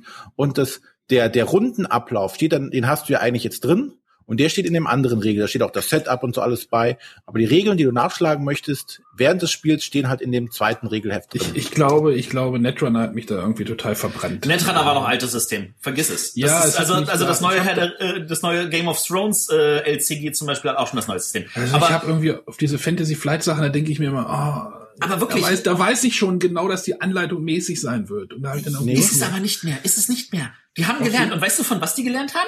Was, welches Spiel hat das als erstes gemacht? Katan. Und zwar schon vor 20 Jahren. Sie hatten eine, ein, ein großes Blatt, da waren die ganzen Regeln mit Aufbau und ähnlichen Kram. Und dann gab es dieses Lexikon, ne? Und dann gab es dieses Almanach, wo der ganze andere Kram drin stand zum Nachschlagen. Und das hat wunderbar funktioniert. Und wie FFG das jetzt macht, ist auch wirklich, wirklich traumhaft. Sie haben ein vierseitiges Heftchen, wo, okay, lese ich mal kurz durch, ich hab's verstanden, wir können loslegen und spielen. Und wenn während des Spiels irgendeine Frage aufkommt, du nimmst den Almanach, du schlägst den Bereich auf, sagst, okay, Punkt A, Punkt B, Punkt C, Punkt D, wir haben es begriffen, sind genauso durchgegangen, Problem ist gelöst, wir können weiterspielen. Es ist ganz, ganz toll gelöst. Genau. Zum Beispiel so als Beispiel, äh, wenn du irgendwas äh, in dem klei kleinen Regelheft steht drin, ja, wenn du dann gegen was kommst, dann kommt es zum Kampf. So. Und dann geht's halt weiter. Und der Kampf ist halt dann detailliert Schritt für Schritt in diesen, diesen Almanach oder Lexikon beschrieben, was du dann greifen kannst, wenn der Kampf, wenn es halt mal zum Kampf kommt und nicht schon vorher. Wären da so iPad-Lösungen nicht noch, denn noch, noch schlauer? Dass man das Äh, einfach als, als nee. PDF mit Hyperlinks oder irgendwie sowas? Nee, Nee? nee, dann brauche ich ja schon ein technisches Gerät am Tisch. Ja. Aber Also, apropos Technik im Gerät. Sehr gut. Der Arne hat wieder die Kurve, ja, super. Das war René. ja, nee, du hast hier vorbereitet, wie so. immer. Genau, du hast mir den Elfmeter, den Ball auf den Elfmeterpunkt gelegt und dann versuche ich jetzt mal ein Tor draus zu machen. Technisches Gerät. Ähm, der André hat noch einen anderen Punkt, mit dem er gerne über uns sprechen möchte, und zwar Computerumsetzungen zu Brettspielen, wo wir beim technischen Gerät wären. Und ähm, ja, da gibt es, glaube ich, genügend gute und schlechte Beispiele. Der Und- André darf auch anfangen. Genau. es, es geht ja sogar noch besser im Falle von Civilization, wenn ich mich nicht irre, war es ja erst ein ähm, Brettspiel, dann wurde es zu einem Videospiel und davon kam dann wieder ein Brettspiel. So rum war es, oder? Genau. Ja, korrekt. Ja, so kann es natürlich dann auch passieren. Ähm, nee, tatsächlich. Es gibt halt äh, gute und eher schlechte Umsetzung. Und ähm, ja, also die Frage, die ich mir stellen würde, äh, was macht es denn für euch so ein bisschen aus? Also woran macht ihr fest, ob das jetzt eine gute oder eher eine schlechte ist?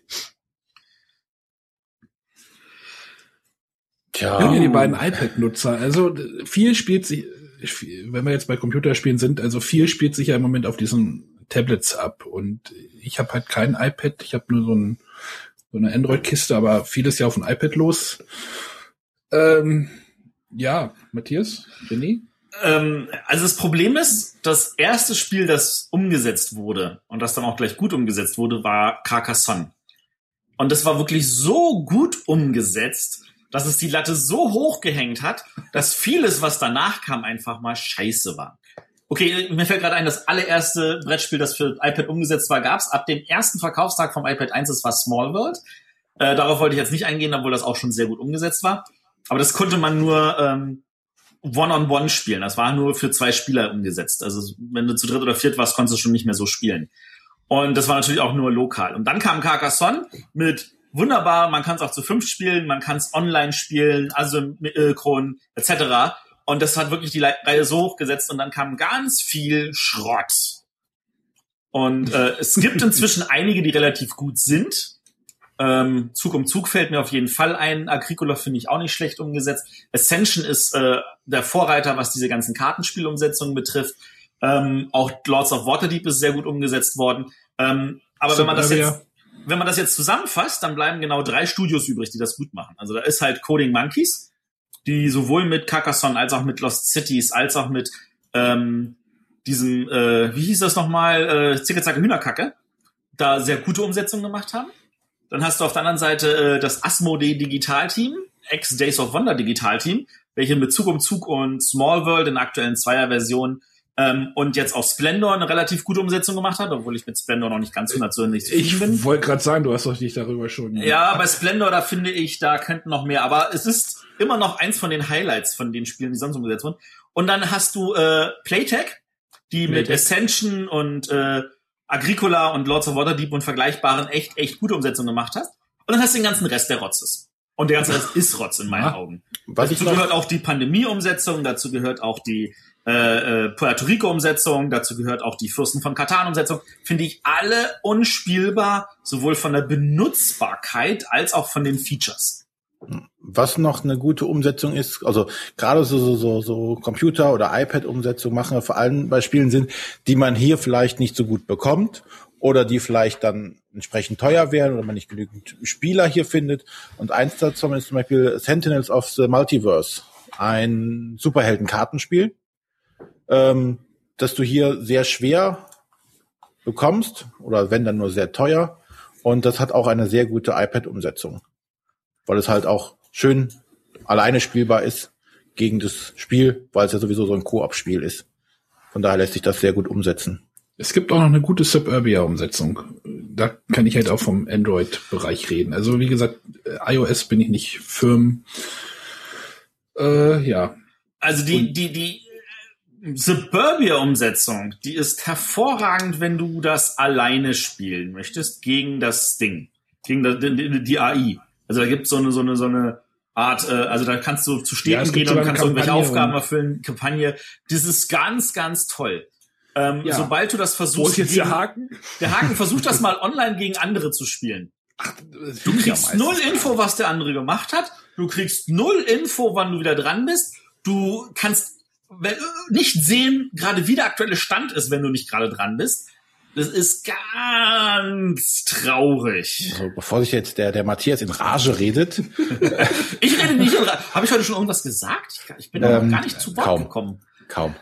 Ähm, welche Spiele äh, kennst du denn, André, die gut oder die schlecht sind? Ähm, also im Endeffekt ist ja, glaube ich, schon recht viel, was ihr schon gesagt habt. Was mir aber persönlich gerade noch einfiel, ist, ähm, was jetzt nicht keine direkte Umsetzung ist, aber es gibt ja zum Beispiel bei Steam diesen Tabletop Simulator. Ja, da wollte ich gerade noch. Hm. Ähm, das ist halt im Prinzip erstmal so eine Art Baukasten, die erstmal eine Menge bietet. Und dann kann aus diesem äh, Workshop können dann unterschiedliche Spiele runtergeladen werden. Ich weiß auch gar nicht, wie das rechtlich aussieht, ob das überhaupt alles so in Ordnung ist, dass die Leute das einscannen und dann so spielen. Aber so kann man halt wirklich im Prinzip hat dann einen virtuellen Tisch, ähm, kann halt auch ganz normal die Würfel werfen und so und kann im Prinzip dann auch über weite Strecken äh, in Anführungsstrichen mit seinen Freunden halt äh, spielen. Das, das Ding hat aber keine Regeln eingebaut. Du musst nach den richtigen Regeln. Das ist eher wie so ein, wie so ein, es gibt ja dieses Wessel, was ja auch die Regeln des Spiels ja nicht abbildet, sondern du mhm. musst ja dich nach den Regeln verhalten. Und das ist ja bei diesem Tabletop Simulator auch genauso, oder? Genau, also die Regeln sind nicht integriert, man hat halt ähm, maximale PDF dazu, wo die Regeln halt drinstehen und äh, da sollte man dann nach arbeiten. Aber meistens macht man damit doch eh nur Schabernack, oder? Das, das kommt schon vor, allein dadurch, dass man einfach den Tisch umwerfen kann und einfach alles durch die Gegend fliegt. äh, kann das schon mal passieren. Ja, aber wenn man seine Gruppe un äh, unter Kontrolle hat, beziehungsweise man kann auch sogar einstellen, dass das nicht jeder machen kann und so, dann kann, kann es tatsächlich sein, dass gerade wenn man irgendwie, in meinem Falle habe ich jetzt halt viele Freunde, Studenten, die dann, man verteilt sich halt über Deutschland so und mhm. äh, wenn man dann doch abends nochmal sagt, irgendwie zum Beispiel hatten wir da schon mal eine recht schöne Runde äh, Winter der Toten oder so, ähm, dass das wirklich geht. Echt, sowas, sowas gibt's da. Ich habe, ich hab das nur mal am Anfang irgendwie mal kurz verfolgt, wo es irgendwie Uno gab oder irgendwie sowas. Und ähm, ja, rechtlich ist das natürlich jetzt nochmal eine ganz andere Geschichte. Da ähm, gibt's jetzt ja auch noch so ein Konkurrenzprodukt gerade. Ja. Was jetzt auch, ich glaube, auch jetzt gerade bei Kickstarter läuft, dieses mhm. Tabletopia. Ta Tab, wie, ja, ja, Tabletopia. Das war, das war das, was wir in Dings gesehen haben, René, oder? In Göttingen auch? Ja. Ich glaube schon, die hatten da so einen Stand mit so einem riesigen, weiß ich nicht, 80 Zoll Monitor. es war nur ein 27er. Ja, er wirkte größer.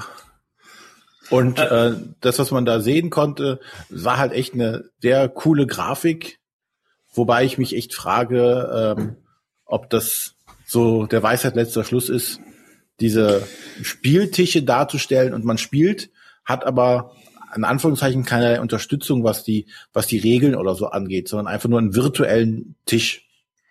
Wobei ich das jetzt so verstanden habe, dass da sehr wohl die Regeln mit umgesetzt sind. Bei also, Tabletopia? Äh, ja.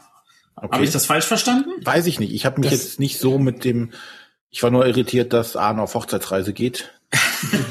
nee, jetzt, äh, jetzt mal kurz noch mal zu äh, äh, Vassal. Ich hatte auch bei Vassal so verstanden, dass man dort die Regeln mit umsetzen kann, weil das wird ja auch von manchen Verlagen benutzt, um Spiele zu testen, auch gerade mit Testgruppen, die nicht alle am selben Ort leben. Äh, wie gesagt, da, das, da kenne ich mich halt nicht mit aus. Ich dachte, das wäre einfach auch nur so ein, ja, wir schmeißen die Grafiken da rein und dann ist gut. Weil wenn einfach Grafiken reinschmeißen und ist gut, finde ich, das, das, das, das kann man sich auch schenken. Das braucht man eigentlich nicht. Das macht ja erst dann Sinn, wenn man auch die Regeln mit umsetzen kann. Und ähm, in dem Zusammenhang gibt's natürlich auch die Möglichkeit, da gibt's, äh, man kann über irgendwelche Online-Browser-Geschichten arbeiten. Da gibt's äh, Brettspielwelt.de, da gibt's Yukata.de, da gibt's äh, Boardgame Arena, da gibt's Butterjeu. Da gibt's einige Seiten, die das ja auch anbieten. Ähm, zum Teil kann man die Spiele auch auf verschiedenen Seiten äh, spielen und gucken, wie die das jeweils umgesetzt haben. Also zum Beispiel Burgen von Burgund finde ich auf Botageux wunderbar umgesetzt, äh, weil es da wirklich genauso ausschaut wie in einem Original, während es auf ähm, Yukata, worauf ich eigentlich gerne spiele, ähm, leider nicht so schön umgesetzt ist, weil dort die Grafiken halt nicht eins zu eins wie auf dem Tisch ausschauen. Ähm, und da sind halt die Regeln mit implementiert und deswegen äh, muss das auch möglich sein bei sowas wie diesem Tabletopia oder auch bei Vassal, weil ansonsten sehe ich da keinen Vorteil drin.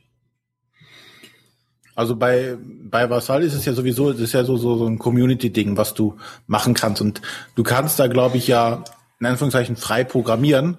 Und glaube, wenn du die entsprechenden Fähigkeiten dazu hast, kannst du da schon äh, Sachen umsetzen. Aber es ist natürlich äh, um Längen komplexer, dann da die Regeln einzuprogrammieren, weil du musst ja wirklich programmieren können. Die können ja nicht sagen, hier, du hast hier fünf Möglichkeiten, aus denen du Sachen machen kannst, sondern die musst du ja händisch hinzufügen. Und äh, das ist natürlich dann sehr aufwendig. Deswegen denke ich mal, bei der Vassal Engine ist es so, dass du hauptsächlich auch dich an die Regeln selber halten musst, die Regeln selber umsetzen musst. Also wenn, falls irgendeiner Hörer, unserer Hörer davon mehr Ahnung hat als wir, weil ihr merkt, da hören unsere Ahnungen leider auf, schreibt uns in die Kommentare, erzählt uns, was wir dazu wissen müssen. Das können wir vorstellen, dass es auch andere Hörer interessiert, was Gerne da auch eine ganze Sendung. ist. Gerne auch eine ganze Sendung. Gerne auch noch mal eine ganze Sendung nur zu diesem Thema Vasall und vielleicht auch Tabletopia oder ähnliches, ähm, wo wir dann halt genauer darauf eingehen können und äh, das vielleicht auch äh, genauer uns beleuchten können. Ja, interessant ist halt so die Zukunft von diesen ganzen Geschichten. Ich, ich habe jetzt gerade diese Tabletopia-Seite die ganze Zeit auf und die scrollt irgendwie die ganze Zeit durch und denkt mir gerade, wie cool wäre das, wenn also es gibt jetzt ja kommend aus dem Videospielbereich ja auch diese ganzen VR-Brillen, also Virtual Reality-Brillen, die jetzt ja irgendwie im Laufe bitte. ja, Alles als Brillenträger will man nicht noch eine Brille tragen, aber ja, geht weiter. Ja, und da die, die starten jetzt ja Ende des Jahres oder Anfang nächsten Jahres wahrscheinlich dann irgendwie richtig durch im Videospielsektor und äh, vielleicht wäre dann halt sowas, dass man in so einem virtuellen Raum in sowas spielt. Also richtig, dass man dann quasi wie richtig am Spieltisch sitzt. Ja, da habe ich ja noch mal eine Frage in die Runde. Ähm, diese Brettspielumsetzung zum Computer, nutzt ihr die wirklich als ähm, für Multiplayer-Spiele, also mit Leuten, die einfach entfernt irgendwo sitzen, oder lieber als Solo-Spiele? Also ich kämpfe mich gerade durch die Star Rams-Kampagne. ähm, also Solo. auf dem iPad spiele ich tatsächlich, äh, wenn es eine Kampagne gibt, die man Solo spielen kann, spiele ich die Solo. Ähm, ansonsten spiele ich lieber äh, über, mit anderen Leuten und da am liebsten natürlich asynchron, dass wir nicht gleichzeitig on sein müssen, damit ich dann meinen Zug machen kann, wenn ich auch Zeit dafür habe. Ähm, bei solchen Sachen wie äh, Butterjeu und ähnlichen Sachen oder Yukata spiele ich tatsächlich auch natürlich asynchron. Äh, und da spiele ich, da kannst du eigentlich die meisten Sachen nicht solo spielen, spiele ich tatsächlich am liebsten halt mit anderen Leuten, aber interessanterweise am liebsten nur zu zweit, weil diese ganzen Sachen, wo mehr als zwei Leute mitspielen, die dauern mir zum Teil einfach zu lange. Und dann spiele ich lieber mehr Spiele und dann mit verschiedenen Leuten, aber immer jeweils zu zweit. Und habe dabei festgestellt, dass bestimmte Spiele zu zweit deutlich schön spielbar sind und andere zu zweit echt abkotzen, was ich ansonsten aber gerne mag. André, bei dir? Ähm, interessanterweise ist es bei mir sogar so, dass ich zum Beispiel das Asynchrone gar nicht leiden kann. Irgendwie, ich kann es nicht mal genau erklären, warum, aber es passiert halt einfach zu viel dazwischen und ähm, irgendwie ist halt einfach auch die Konzentration nicht so auf das Spiel da. Das ist für mich dann tatsächlich eher nix und äh, ja, ganz oft ist es dann wirklich so, dass ich auch eher, wenn es so eine Kampagne oder so gibt, ähm, dass ich dann da auch wirklich lande. Ja. Du mal wirst mir immer sympathischer, das ist Synchrone. Das, dann hast du vier Spiele irgendwie offen, dann kommt wieder ein, ach, dann bist du dann nicht so richtig drin im Spiel, weißt jetzt nicht, welche Taktik du in Es gibt als Spiele, für die ist das auch nicht geeignet. Das sehe ich auch völlig so. Aber ähm, es gibt genug Spiele, für die das geeignet ist. Ich meine, so beim Carcassonne, wenn du das zu zweit spielst, asynchron, das ist, funktioniert halt. Ich würde das ja, halt auch nicht. Meistens hast du aber nicht ein Spiel offen, oder? Ähm, ich glaube, das höchste, was ich mal gleichzeitig offen hatte bei Carcassonne waren, also momentan sind es ja null, ich habe keine Zeit dafür gerade, ähm, aber das höchste, was ich mal gleichzeitig offen hatte, waren, glaube ich, 30 Spiele. Aber das ging dann immer flott. Man hat abends sich kurz hingesetzt, hat in jedem Spiel kurz geguckt, hat seinen Zug gemacht und war damit fertig. Und nach ungefähr 10, 15 Minuten war es dann mit allen Spielen durch. Und dann hat äh, Spiel 1 schon wieder geklingelt. Das kann manchmal sein, dass die Leute dann auch gerade online waren, dann war das nächste schon wieder. Dann hast du halt ein paar Züge mehr gemacht, aber das war's dann auch. Und wenn du feststellst, nee, jetzt kann ich nicht mehr, auch wenn die Leute on waren, hast du einfach das Ding zugemacht und hast gesagt, ich mache ein anderes Mal meinen Zug. Ja, wobei ich, ich kenne das noch von, wo ich es hauptsächlich gemacht habe, war bei Lost Cities, bei der iOS-App. Ähm, wenn du dann auf einmal Leute hast, die einfach nicht mehr spielen, ne? die das dann, wenn du gerade die Leute nicht kennst, sondern per Zufall dir einen Gegner geben lässt und die dann mitten im Spiel einfach anscheinend keinen Bock mehr haben oder dich nicht mögen oder was auch immer und dann aufhören. Das kann natürlich auch passieren. Und von daher, ich bin auch eher jemand, der die, die diese Solo-Varianten dieser Spiele bevorzugt, gegen eine äh, AI oder so zu spielen. Das ist eher mein Ding. Ich konnte auch nie was mit hier Brettspielwelt und sowas, all die, die Browser-Umsetzung, konnte ich nie was anfangen. Ich habe mich ein paar Mal versucht, da, da anzufangen. Ähm, problematisch fand ich dabei immer sehr oft, dass du da die erfahrenen Leute hast. Du guckst dich da um und denkst so, hm, wo muss ich denn klicken, um hier ein, ein Klötzchen zu setzen und dann, mal voran, schneller. Ja, aber das hast du zum Beispiel bei, bei diesen Spielen wie, äh, wie auf Brettspielwelt, da habe ich dasselbe Problem gehabt, weil das halt äh, zeitgleich ist. Während du bei Asynchron, da kannst du in Ruhe deinen Zug machen, kannst dich in Ruhe zurechtfinden und dann machst du halt irgendwann deinen Zug und der andere wird sich auch nicht beschweren. Ja, aber da habe ich immer das Gefühl, ich mache immer einen Zug und dann höre ich auf zu spielen. Dann gehe ich arbeiten, fahre mit der Bahn oder sonstiges und dann kommt irgendwann, wenn der andere mal Lust hat, äh, eine Antwort und dann kann ich sagen, ich antworte irgendwann, wenn ich mal Lust habe und jetzt habe ich gerade keine Lust. Also für mich dieses Asynchrone auch nicht. Ja gut, aber also ich habe auch dasselbe Problem mit den nicht-asynchronen, wie du es gerade geschildert hast. Die Leute sind ungeduldig und genervt und äh, geben dir auch nicht die Möglichkeit, dich überhaupt einzufuchsen in das System. Ja. Ähm, und da ist halt so, da denke ich mir so, aber wenn ich wenn ich nicht asynchron spiele, warum warum soll ich dann überhaupt sowas spielen? Wenn ich, dann kann ich auch zu Hause mit meinen Freunden spielen. Ja, oder ganz auf diese Brettspiele verzichten und dann halt auf Spiele umsteigen, die halt wirklich für das Gerät entwickelt worden sind. Also ja, es ist halt die Frage, ob man überhaupt Brettspiele irgendwie digital umsetzen muss. Aber das ist ja schon wieder ein ganz anderes, eine ganz andere Diskussion, oh. die wir hier führen. Ja, aber okay. Jetzt, jetzt kommen wir aber zu dem nächsten Punkt. Zum Beispiel, ich war in, ich meine, ich hab, weiß nicht, wie viele hundert Partien Agricola ich gespielt habe. Aber dadurch, dass ich das auf dem iPad gespielt habe, auch gegen die KI und gegen andere Leute, habe ich festgestellt, dass es andere Strategien gibt, weil du kannst das Spiel viel schneller, du hast keinen Aufbau, keinen Abbau, äh, viele Sachen werden automatisiert. Du kannst schneller solche Spiele durchspielen und du lernst eher Strategien durchzugehen und dann festzustellen, lohnt sich diese Strategie oder nicht oder worauf muss ich etwas vielleicht noch mehr achten. Und ich glaube, dass ich dadurch zum Beispiel ein besseren Spieler geworden bin. Und wenn es dann hier auf den Tisch kommt, habe ich diesen zusätzlichen Schub und dann ist es wieder so, dass andere Leute sagen, ich habe doch dieses Spiel keine Lust mehr, weil du hast ja diesen Vorteil dadurch. Ja, du hast geschummelt. Ja, diese oder sind die einfach nur alles nur so so ein Methadon-Programm für Brettspieler? ähm, das wahrscheinlich auf jeden Fall. Wer braucht denn hier alles regelmäßig Ja, sein Methadon? ja, es- ich gebe mal könnte- meine Hand, auch virtuell, wenn es jetzt gerade keiner sieht. Man könnte natürlich sagen, man könnte natürlich, äh, interessant finde ich halt diesen Try before you buy äh, Aspekt. Den haben wir jetzt ja gar nicht, noch gar nicht, äh, dass man halt sich so eine App runterlädt, die kostet, keine Ahnung, zwei, drei, vier, fünf Euro. Kann dieses Spiel sich schon mal so ein bisschen anschauen äh, und kann sich dann überlegen, hey, das Spiel hat mir so auf dem iPad gefallen, äh, jetzt möchte ich es mal in physisch, in, in echt spielen. Aber ich glaube, die, die Quote ist doch eher sehr gering, oder?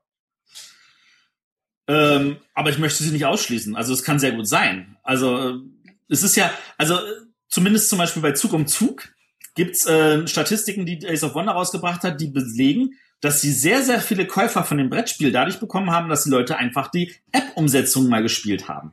Und festgestellt haben, das ist cool und dann auch Bock hatten, das als richtiges Brettspiel zu kaufen. Wobei Days Und- of Wonder das ja auch sehr geschickt gemacht hat, ne? Das Ding erstmal auf ihrem, auf ihrer eigenen Website laufen zu lassen. Das ist richtig, ja. Ne? Quasi, du hast den, den, den Kaufen-Button.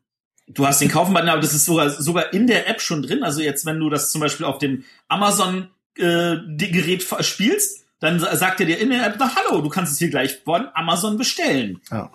Also das ist tatsächlich äh, gut gemacht und natürlich geschickt gemacht und äh, sinnvoll gemacht jetzt mal, so aus der Verlagssicht gesprochen.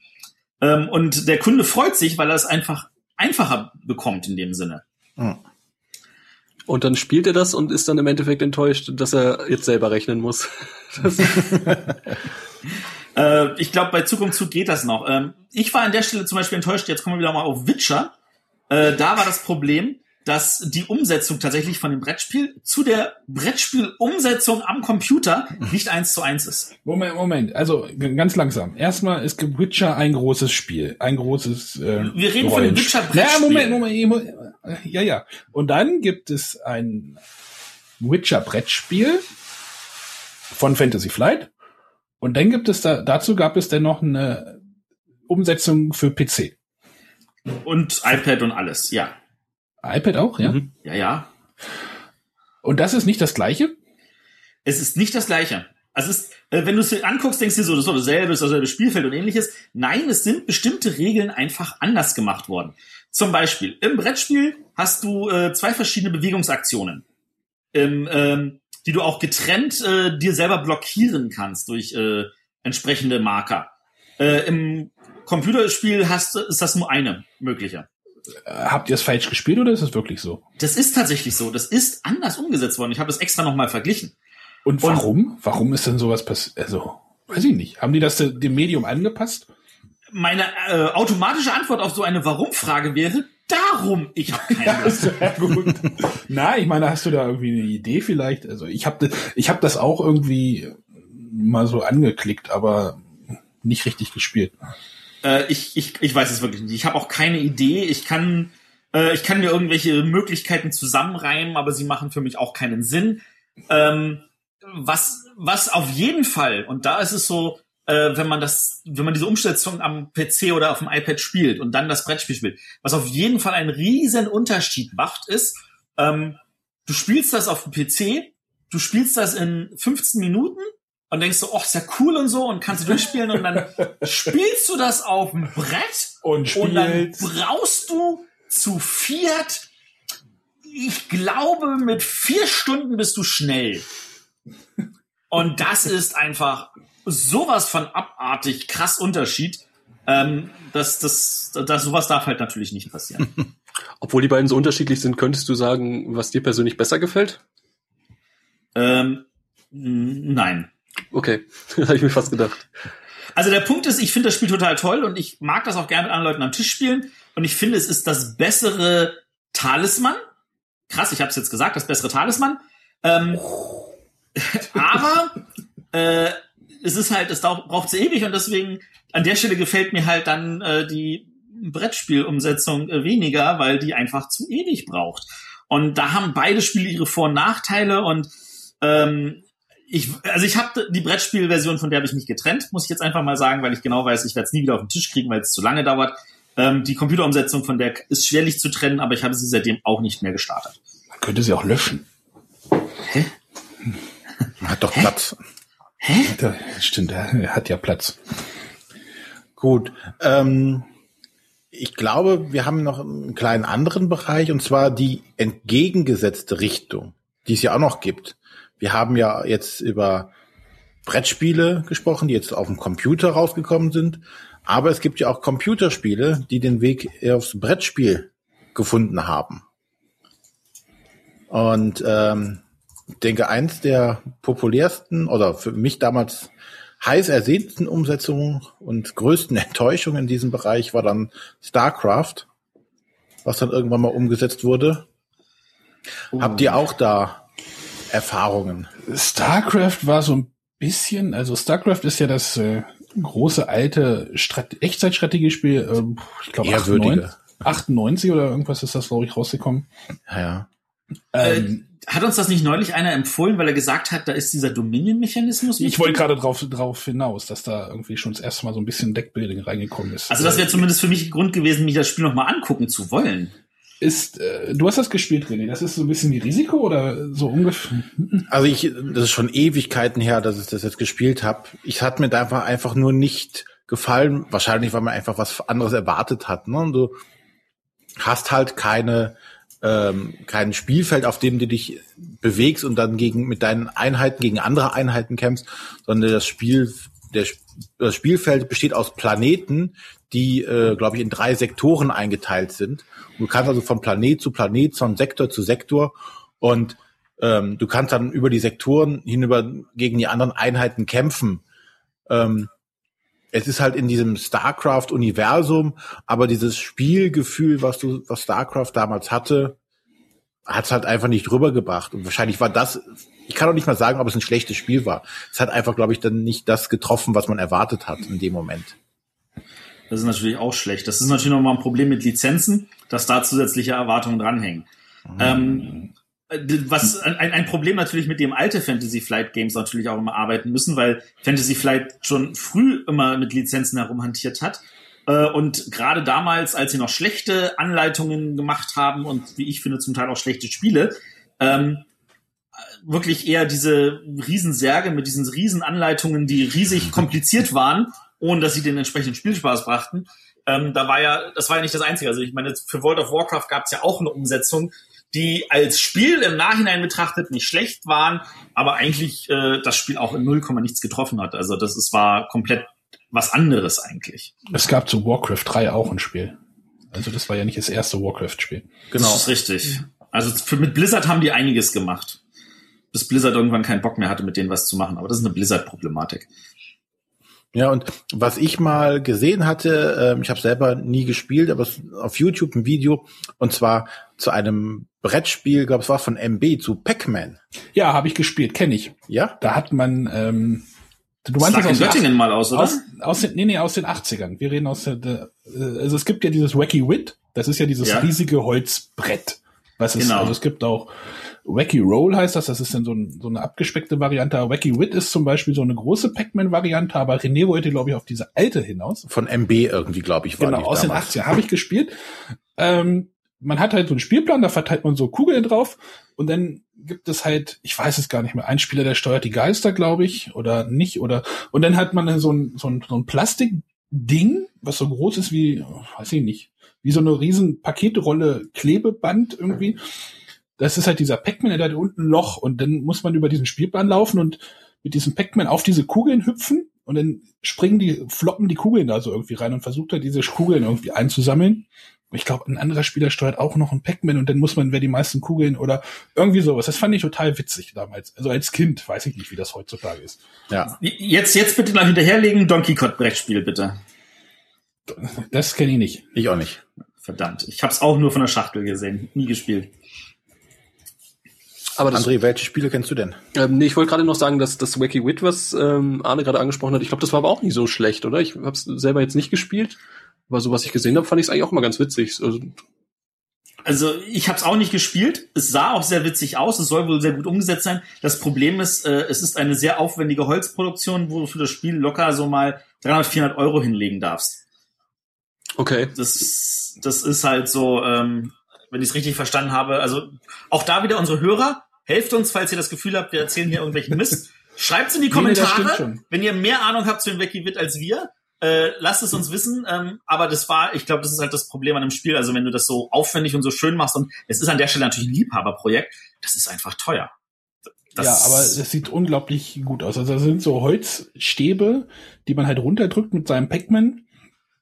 Und dann kann man irgendwie an zwei Griffen irgendwie diese ganzen Stäbe wohl irgendwie über einen Magnetmechanismus wieder hochdrücken und äh, das, das schaut schon, schaut schon richtig aufwendig aus.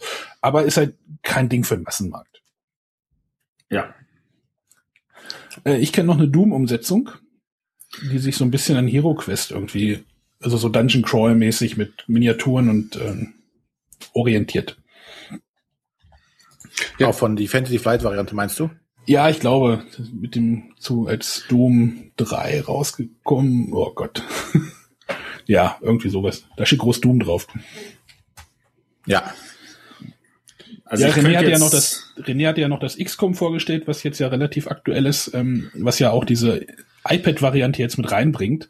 Äh, lustig ist übrigens ähm, zu dieser App, also man braucht ja eine App, ähm, die Kommentare sich durchzulesen in, in entsprechenden Marktplätzen, weil die Leute irgendwie alle irgendwie ein Sterne Bewertung geben, weil die äh, die App für das Spiel halten und ach, das ist ein Graus. Das funktioniert ja gar nicht. Ja, es ist ja kein XCOM, das geht ja gar nicht. Wo ist das Spiel? Ein Stern ist scheiße. und, ja.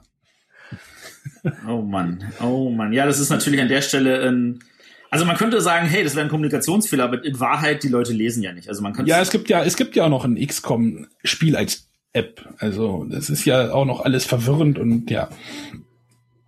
ja vielleicht müsste die App heißen The Board Game Companion oder so. Meinst sowas. du, die Leute würden das lesen? Nein, würden sie nicht. ja, genau.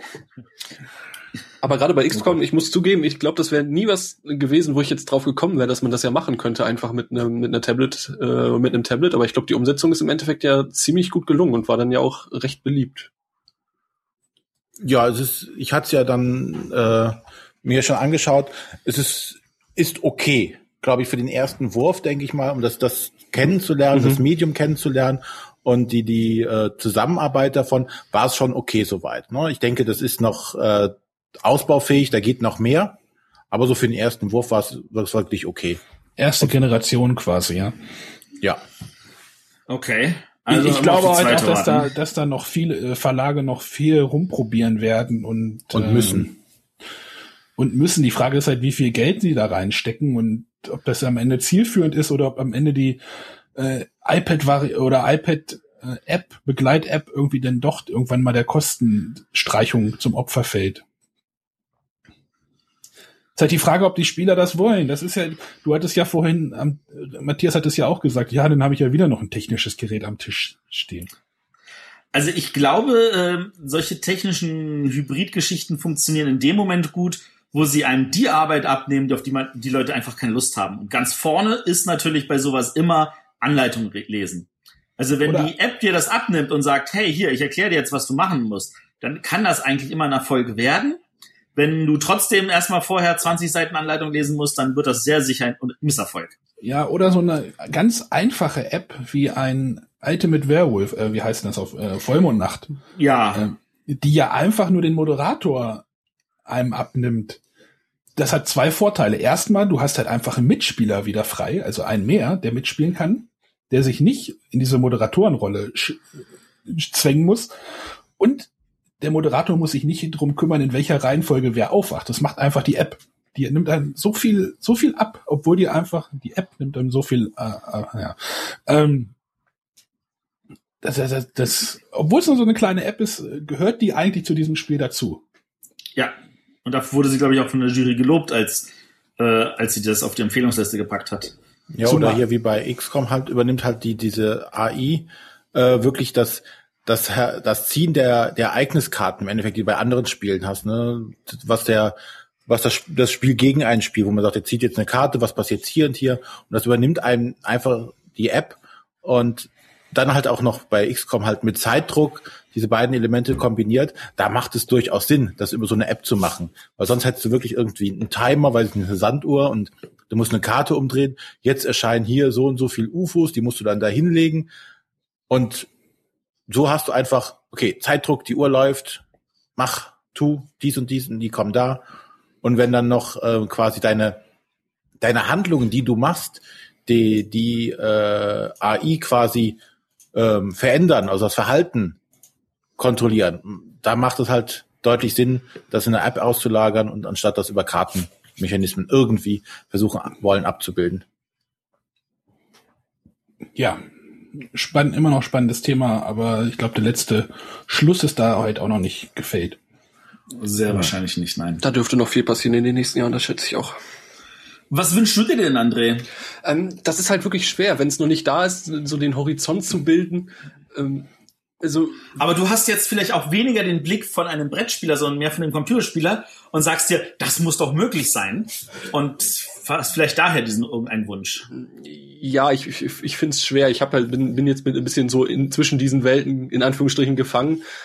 Ähm, aber ich, ich glaube halt wirklich einfach, dass, dass wenn diese Welten vielleicht einfach ein bisschen näher zusammenrücken. Wie man das genau machen kann, weiß ich nicht. Ich glaube, im Endeffekt gibt's einfach nur wahrscheinlich eine total simple Lösung, die irgendjemand mal entdeckt und äh, wo man sagt, ey, das, das ergibt total Sinn und das funktioniert so und äh, man kann vielleicht überzeugen äh, die Videospieler, dass sie rüberkommen und vielleicht dann auch nochmal andere Brettspiele spielen ohne ähm, ja ohne Videospielhintergrund. Genau, richtig. Und vielleicht auch andersrum.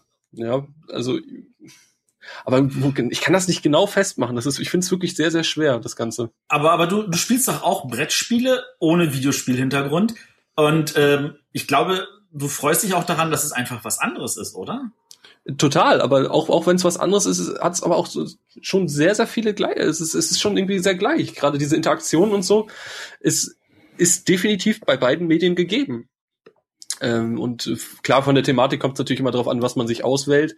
Aber wenn man hier gerade so Mary Trash oder so nimmt, finde ich das von der Thematik ist es auch oftmals gar nicht so fern davon. Ja, nun ist Mary Trash natürlich in erster Linie Thematik und in ja, zweiter Linie klar. erst Mechanik. Aber was, was wäre denn so, oder was sind deine Herangehensweise, um andere Computerspieler zu überzeugen, doch sich mal ein Brettspiel anzugucken? Ähm, ich, ich glaube, dass es, ähm, das ist tatsächlich, glaube ich, wirklich einfach, dass man das darüber machen kann, äh, über eine Art emotionale Ebene, beziehungsweise dass man halt wirklich sagen kann, das ist gleich, beziehungsweise eben vielleicht auch über Thematik, aber halt gerade auch, auch über diese, wie, wie geht es mir, wenn ich das spiele? So ein bisschen so, ähm, ich glaube, Guido von TrickTrack geht ja auch so ein bisschen den Weg, ähm, und das war ja hier auch schon mal Thema von wegen ähm, New Board Game Journalism, ähm, dass man sich da vielleicht auch so ein bisschen den Videospielen angleicht und sagt hier von wegen, ähm, was, was macht das Spiel mit mir? Wie, wie fühle ich mich dabei? Und ich, ich glaube nämlich, wenn man, wenn man das klar macht und einfach auch nochmal klar vor Augen führt, dass es eine ganze Szene auch noch gibt, das war, war für mich gar nicht be bewusst. Ja, wenn man sich, ähm, bis ich dann hier auch diesen Podcast gehört habe, war mir eigentlich gar nicht bewusst, dass zum Beispiel in Essen eine riesige Messe gibt oder ähm, für, für einen Außenstehenden wirkt es einfach nur so, ja, es kommen halt ein Spiel des Jahres und vielleicht noch ein äh, äh die spielen alle Monopoly. Genau, ja, genau, sowas. So, und ähm, klar, man kennt so diese typischen Sachen, ähm, aber das ist, das ist überhaupt noch gar nicht in, ich finde, überhaupt gar nicht in der Mitte der Gesellschaft angekommen. Das ist klar, das kommt so bei Studenten oder so, wenn die dann ein bisschen geekiger sind, äh, kommt das dann vielleicht mal irgendwas auf den Tisch. Aber, aber dass, dass wirklich jedem bewusst ist, dass es diese großen Bereich gibt, äh, es, es war für mich nie gegeben. Und jetzt, jetzt musst du dir, mit diesem Wissen musst du dir mal bewusst sein, Deutschland ist prozentual gesehen das spielerreichste Land Deutschlands. Naja, äh, vergesst, vergesst also, nicht diese, diese ganz klassischen Kartenspiele wie Skat und äh, Doppelkopf und Kniffel. Also das gehört ja auch noch alles mit dazu. Also Mitte der Gesellschaft, da, da sind die Spiele noch schon drinne, glaube ich. Ja, aber nee, nee. Weil also in der Mitte der Gesellschaft sind Spiele wirklich wie Skat, Doppelkopf, Schach, ähm, Monopoly, äh, Scrabble und dann war's das auch schon fast. Ja, aber sind das nicht auch Spiele? Ja, das sind auch Spiele, aber das ist nicht dasselbe wie Spielen. Also das ist so, als würdest du sagen, naja, ich habe als Jugendlicher mal Pong auf meinem Atari 2600 gespielt und deswegen habe ich Ahnung von Computerspielen. Das sind einfach Welten dazwischen. Ja, mittlerweile, weil sich die ganze, diese ganzen modernen oder diese ganzen Autorenspiele sich einfach weiterentwickelt haben. Ja. Und ich meine, wir haben wir auch mal gesagt, Katan ist jetzt 20 Jahre alt. Und Katan hat einen richtigen Boom nochmal ausgelöst. Und dann trotzdem, auch nach 20 Jahren, kommen Leute wie jetzt hier Andrea und sagt, äh, das ist jetzt für mich auch alles noch Neuland gewesen. Völlig, also das ist auch, auch Leuten zu erklären, dass es diese Szene überhaupt gibt. Ja, also das ist das gerade in Deutschland, wenn du dann auch noch erzählst, ja, Deutschland ist äh, dann prozentual noch das Größte. Das, das, das glaubt dir keiner. So, hä? so Brettspiele, das macht man heute noch? So, uh. Und wenn du dann erzählst, dass es da äh, hunderte Brettspiele dann allein in Essen erscheinen oder was, das, das glaubt halt keiner. Äh, tausend, ja, tausend. warte mal auf so Reaktion ab, wenn es auf einmal heißt, äh, du machst einen äh, Brettspiel-Podcast. Dann gucken die Leute aber komisch. Erstmal, was ist ein Podcast? Und über Brettspiele? Über Monopoly? Also das. Bist du da nicht zu alt für? Wir sollten, wir sollten doch nochmal, wir sollten doch die Mono Monopoly-Folge bald machen. Äh, ja, Monopoly, das ist so, das ist so eine Folge, die schieben wir noch ein bisschen vor uns her. Das ich glaube, ja wird auch als nächstes Jahr was. Stand sie nicht beim Ablauf. Gut, ja, aber ich glaube, René packt ja. schon die Schleife aus. Ja, ja. Ähm, wenn der André jetzt noch was Wichtiges uns mitzuteilen hat. Also André, an dieser Stelle, du hast noch äh, ein großes Konto an frei verfügbarer Zeit zum Reden, weil wir dich mal wieder natürlich überredet haben. Besonders der Arne, diese Quatschbacke. Ja, ich, ich sehe es in unserem Zencaster grüne Bacon Tool. ja. Nee, ich bin tatsächlich äh, ziemlich zufrieden damit. Ähm, es ist halt wirklich, also auch diese, diese Themen, die wir jetzt angeschnitten haben, da könnte man ja im Prinzip auch stundenlang drüber reden und äh, würde vielleicht immer noch zu keinem wirklichen Schluss kommen. Ähm, ja, das ist halt einfach der Punkt. Aber was hat dich denn jetzt dazu beworben, äh, irgendwie Geld bei uns reinzuschmeißen? Das würde mich ähm, interessieren. Also ich finde sowieso erstmal die Grundidee von Patreon finde ich großartig, dass man einfach sagen kann, äh, irgendwelchen Künstlern oder äh, irgendwas Schaffende ähm, monatlich zu unterstützen und äh, ähm, ja, wirklich einfach auch, ich meine, so ein Brettspiel-Podcast, wenn wir mal ganz ehrlich sind, ist ja doch äh, ziemlich einzigartig. Ich meine, es gibt äh, auch noch andere, aber ähm, tatsächlich war es, glaube ich, wirklich für mich, was ich gerade auch gesagt habe, dass äh, ich durch euch ein bisschen kennengelernt habe, dass es das überhaupt gibt. Ja, also ich, was war halt zur ersten Folge bin ich damals durch Zufall wirklich ähm, durch iTunes darauf gestoßen und habe yes, dann tatsächlich ja, auch ja bewertet uns bei iTunes. ja, richtig. Ähm, bin da wirklich durch Zufall drauf gestoßen und habe das dann auch tatsächlich eigentlich immer nur so, wenn ich äh, ja neben Videospielen halt, wenn die nicht so wirklich anspruchsvoll waren, habe ich das so nebenher immer laufen lassen. Und äh, Diablo 3 ist ein guter Kandidat für. Zum Beispiel, ja, ja. Oder äh, wenn man ein Spiel zum wiederholten Male durchspielt oder wie auch immer. Ähm, und ich da, wusste einfach irgendwie, ähm, ich, ich mag es und ich finde auch gut, äh, also ich weiß nicht, es ist halt, ich finde es einfach in Ordnung, Menschen oder Produkte, die man mag, so zu unterstützen. Jetzt einfach nicht nur durch Kickstarter, wo man sagt einmalig, sondern einfach, wo man sagt, hier, ihr kriegt monatlich eine Summe, ihr macht das super, ich find's toll, ich, äh, ich bekomme ja auch was durch den Podcast irgendwie. Und äh, klar. Also, und dank unserer Patreon-Unterstützer sind wir jetzt auch jede Woche zu hören. Zum Leidwesen manch anderer Hörer, die sich dann beschweren, wir senden zu viel. Und zu lang. Und zu lang. Ja, man muss ja nicht alles hören. Interessanterweise, Unsere längste Folge bisher, nämlich die mit Christoph Konrad, ist aber auch die am meisten gehörte. ja, das ist das Beste, ja. Ja, die war irgendwie beliebt. Genau, die längste Folge hat die meisten Abrufe. Das ist total spannend. Ja, an der Stelle möchte ich jetzt, wo wir gerade bei, bei Patreon sind, möchte es nochmal aufgreifen, ähm, dass wir doch da auch an alle, die uns da unterstützen, sehr dankbar sind die uns da auch ermöglichen, jetzt äh, für Essen noch ein bisschen technisches Equipment ranzuschaffen, dass wir da ein bisschen professioneller auftreten können und äh, wir uns dadurch auch ähm, halt die, unsere Unabhängigkeit ein bisschen bewahren können. Ähm, es gibt ja die, gerade im Podcast-Bereich, gerade im, im, im amerikanischen Bereich, dass die sehr stark ähm, Unterstützung durch durch ähm, ja Sponsoring bekommen, also die sich tatsächlich durch Firmen oder Verlage sponsern lassen und ich denke, wir, es ist schön, dass wir das nicht machen müssen an der Stelle. Nur als Beispiel gesagt, wir könnten ja auch, oder wir hätten auch an, an Erstmodell oder sowas herangehen können und sagen, hier wollt ihr uns nicht unterstützen. Wir machen dann äh, jede Folge so, so ein Werbejingle mittendrin, wenn wir mitten im Gespräch sind, sagen so, hey, das neueste Spiel von so und so. Herzlich willkommen. Machen wir das nicht ähm, eh schon? Ja, wir machen, aber unabhängig sprechen wir über, über die Spiele und auch wenn wir äh, immer weiter sagen würden, wir wären dann unabhängig, so können wir wirklich sagen, wir sind nicht davon abhängig, ob wir jetzt ein Spiel gut oder schlecht bewerten. Ähm, wir machen so, wie wir es empfinden, wie wir es uns vorstellen. Und auch im Kopf der Leute, der Hörer, ist es vielleicht nicht so, ah, jetzt sind die äh, Partner von, von dem und dem Verlag und sprechen dann gut über das Spiel. Na, ob das so richtig ist, ob das deren wirkliche Meinung ist oder machen sie das, weil sie es müssen, weil sie Geld von denen haben wollen. Naja, aber ich denke, da sollte ja jeder den journalistischen Anspruch haben, äh, zu sagen, das ist mir egal, ob ich da gesponsert werde. Das ist halt das gleiche wie mit, wie mit Rezensionsmustern. Ja, also man muss doch einfach wirklich auch sagen können, das eine ist das und das andere ist das. Wenn ich das Spiel trotzdem doof finde, dann finde ich es halt doof und dann kann ich das auch sagen. Ja, aber die, die, die Schere ist ja trotzdem da, äh, oder dieser, dieser Gedanke ist trotzdem im Kopf. Also zumindest bei mir ist das so. Wenn ich jetzt mich von jemandem sponsern lasse, bin ich mir halt nicht sicher, wie kommt das an, was ich sage. Ja, ja kann ich nachvollziehen. Also wir können auf jeden Fall sagen, wir sind unabhängig an der Stelle, soweit es geht. Und alles, was ich mache, versuche ich auch aus der Sendung rauszuhalten. Genau. Ähm, und wir versuchen das auch ähm, so weit zu sein, dass wir also, wenn wir ein Spiel auch scheiße finden, wir das auch sagen. Und ich bin, wir sind uns sicher, Unsere Hörer schätzen das deutlich mehr wert.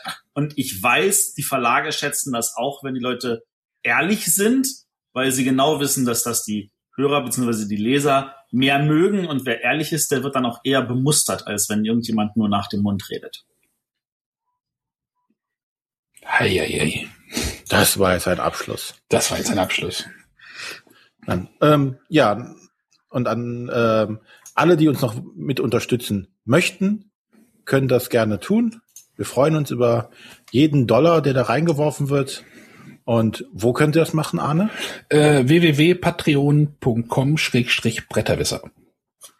Mhm. Da könnt ihr dann einen, den ein oder anderen Dollar in den Hut werfen, dass wir hier einen schönen Podcast euch präsentieren können. Tut es.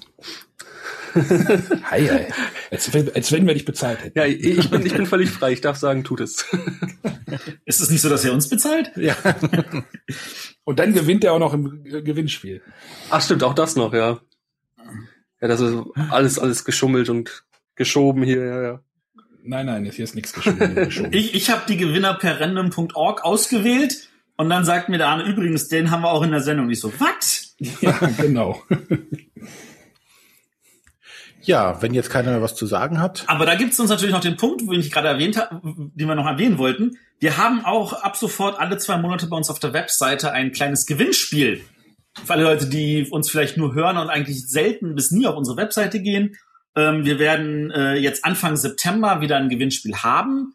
Ähm, da wird der René das auch noch etwas prominenter per, oh, da gibt's einen Gewinnspielreiter oben ähm, mhm. einpflegen. Und äh, da kann man dann wieder ein paar Spiele gewinnen. Man muss ein bisschen was beantworten.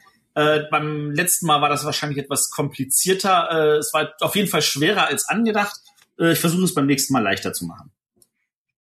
Und wo wir gerade dabei sind, noch äh, ankündigen oder beziehungsweise äh, auf Sachen hinzuweisen, ähm, weil der Matthias das jetzt äh, im Rahmen eines anderen Podcasts festgestellt hat, ähm, in Bezug auf die Verbreitungsmöglichkeit und die Verwendung eines sogenannten Podcatchers sei jetzt hier noch jedem noch mal ans Herz gelegt, sich entsprechende Programme anzuschauen für, für Smartphone zum Beispiel macht es durchaus Sinn, die, die die neuesten Folgen automatisiert runterladen können. Ähm, ich weiß nicht, wer es schon nutzt oder wer es nicht nutzt, weil es gibt noch genügend Leute, die unseren Podcast über die Webseite hören. Viele verwenden schon einen, einen entsprechenden Podcatcher und laden die Sachen automatisiert runter. Ähm, aber um den, den Luxus haben zu können, automatisch informiert zu werden, hier ist eine neue Folge da, äh, lohnen sich solche Sachen immer. Wer jetzt da keine Ahnung von hat, überhaupt nicht weiß, was er da für ein Programm nutzen kann. Ähm, es gibt auf unserer Seite einen äh, Abonnieren-Button, der einem dann abhängig auf welchem Gerät man gerade unterwegs ist, also sei es jetzt der, der Desktop-PC oder der, das äh, Android-Phone, eine Liste an möglichen Applikationen zur Verfügung stellt, die sagt hier, damit kannst du zum Beispiel diesen Podcast abonnieren und dann nicht äh, info darüber äh, informieren lassen, wenn neue Folgen da sind. Also oder, oder uns einfach eine E-Mail schreiben, das funktioniert auch. Genau, dann können wir es euch auch erklären. Aber wie gesagt, da gibt es Hilfe und diese Podcatcher sind da sehr hilfreich. Zum Beispiel kann man da auch dann den aktuellen Fortschritt sich festhalten, sagen, ich bin jetzt bei der Folge bis Minute 30 bekommen, muss jetzt aber aufhören und kann dann da später starten. Also alle, die das nochmal noch nicht kennen, sollten das gerne mal ausprobieren. Auch der Hinweis für Christian. Du musst die Folge nicht am Stück hören. Doch. Eher schon. okay. Gut. Alles klar. Dann bedanken wir uns beim André für die schöne Sendung. Ja, ich bedanke mich bei euch, dass ich hier sein durfte. Ja, gerne doch. Und Ähm, wir, wir können schon mal sagen, was unser Thema in zwei Wochen ist. was denn?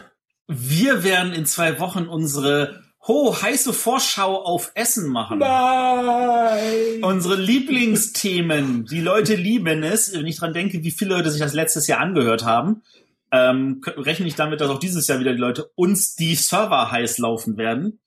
Ähm, also äh, wir haben noch zwei Wochen Zeit, um uns Gedanken zu machen, was wir uns so Tolles vorstellen. Ich habe da auch schon, ich glaube, ein gutes Dutzend Spiele in unsere Ablaufdatei geschrieben. Die anderen beiden Jungs waren etwas fauler. Ähm, aber Ich bin für noch nicht so jeden, der neugierig ist, Essen ist ja schon nah. Das ist jetzt, wenn ihr die Folge gleich am ersten Abend hört, äh, sind das ja gerade mal keine sechs Wochen mehr. Ähm, und wir entsprechend äh, einen knappen Monat vorher haben wir dann auch unsere Vorschau. Und was gibt's in einer Woche? Oh, was haben wir denn in einer Woche? Das Interview? Nee, das haben wir nicht in, das werden wir nicht in, das haben wir wahrscheinlich in drei Wochen. Wir Also haben ein geheimnisvolles Interview. Wir sagen jetzt nicht mit wem, aber wir haben da Das haben wir etwas schon gesagt, du Nase. Haben wir das? Dö, dö. Nein, haben wir nicht. Doch, haben wir Äh, schon. nächste Woche haben wir wieder eine Auf dem Tisch Folge. Aber ich weiß nicht, ob wir das machen, was hier im Ablauf steht. Ja, wir irgendwas werden wir haben. Ja. Gut, dann vielen Dank fürs Zuhören und bis nächste Woche. So, Arbeit ruft. Genau. Zack, zack. Tschüss. Tschüss. Tschüss.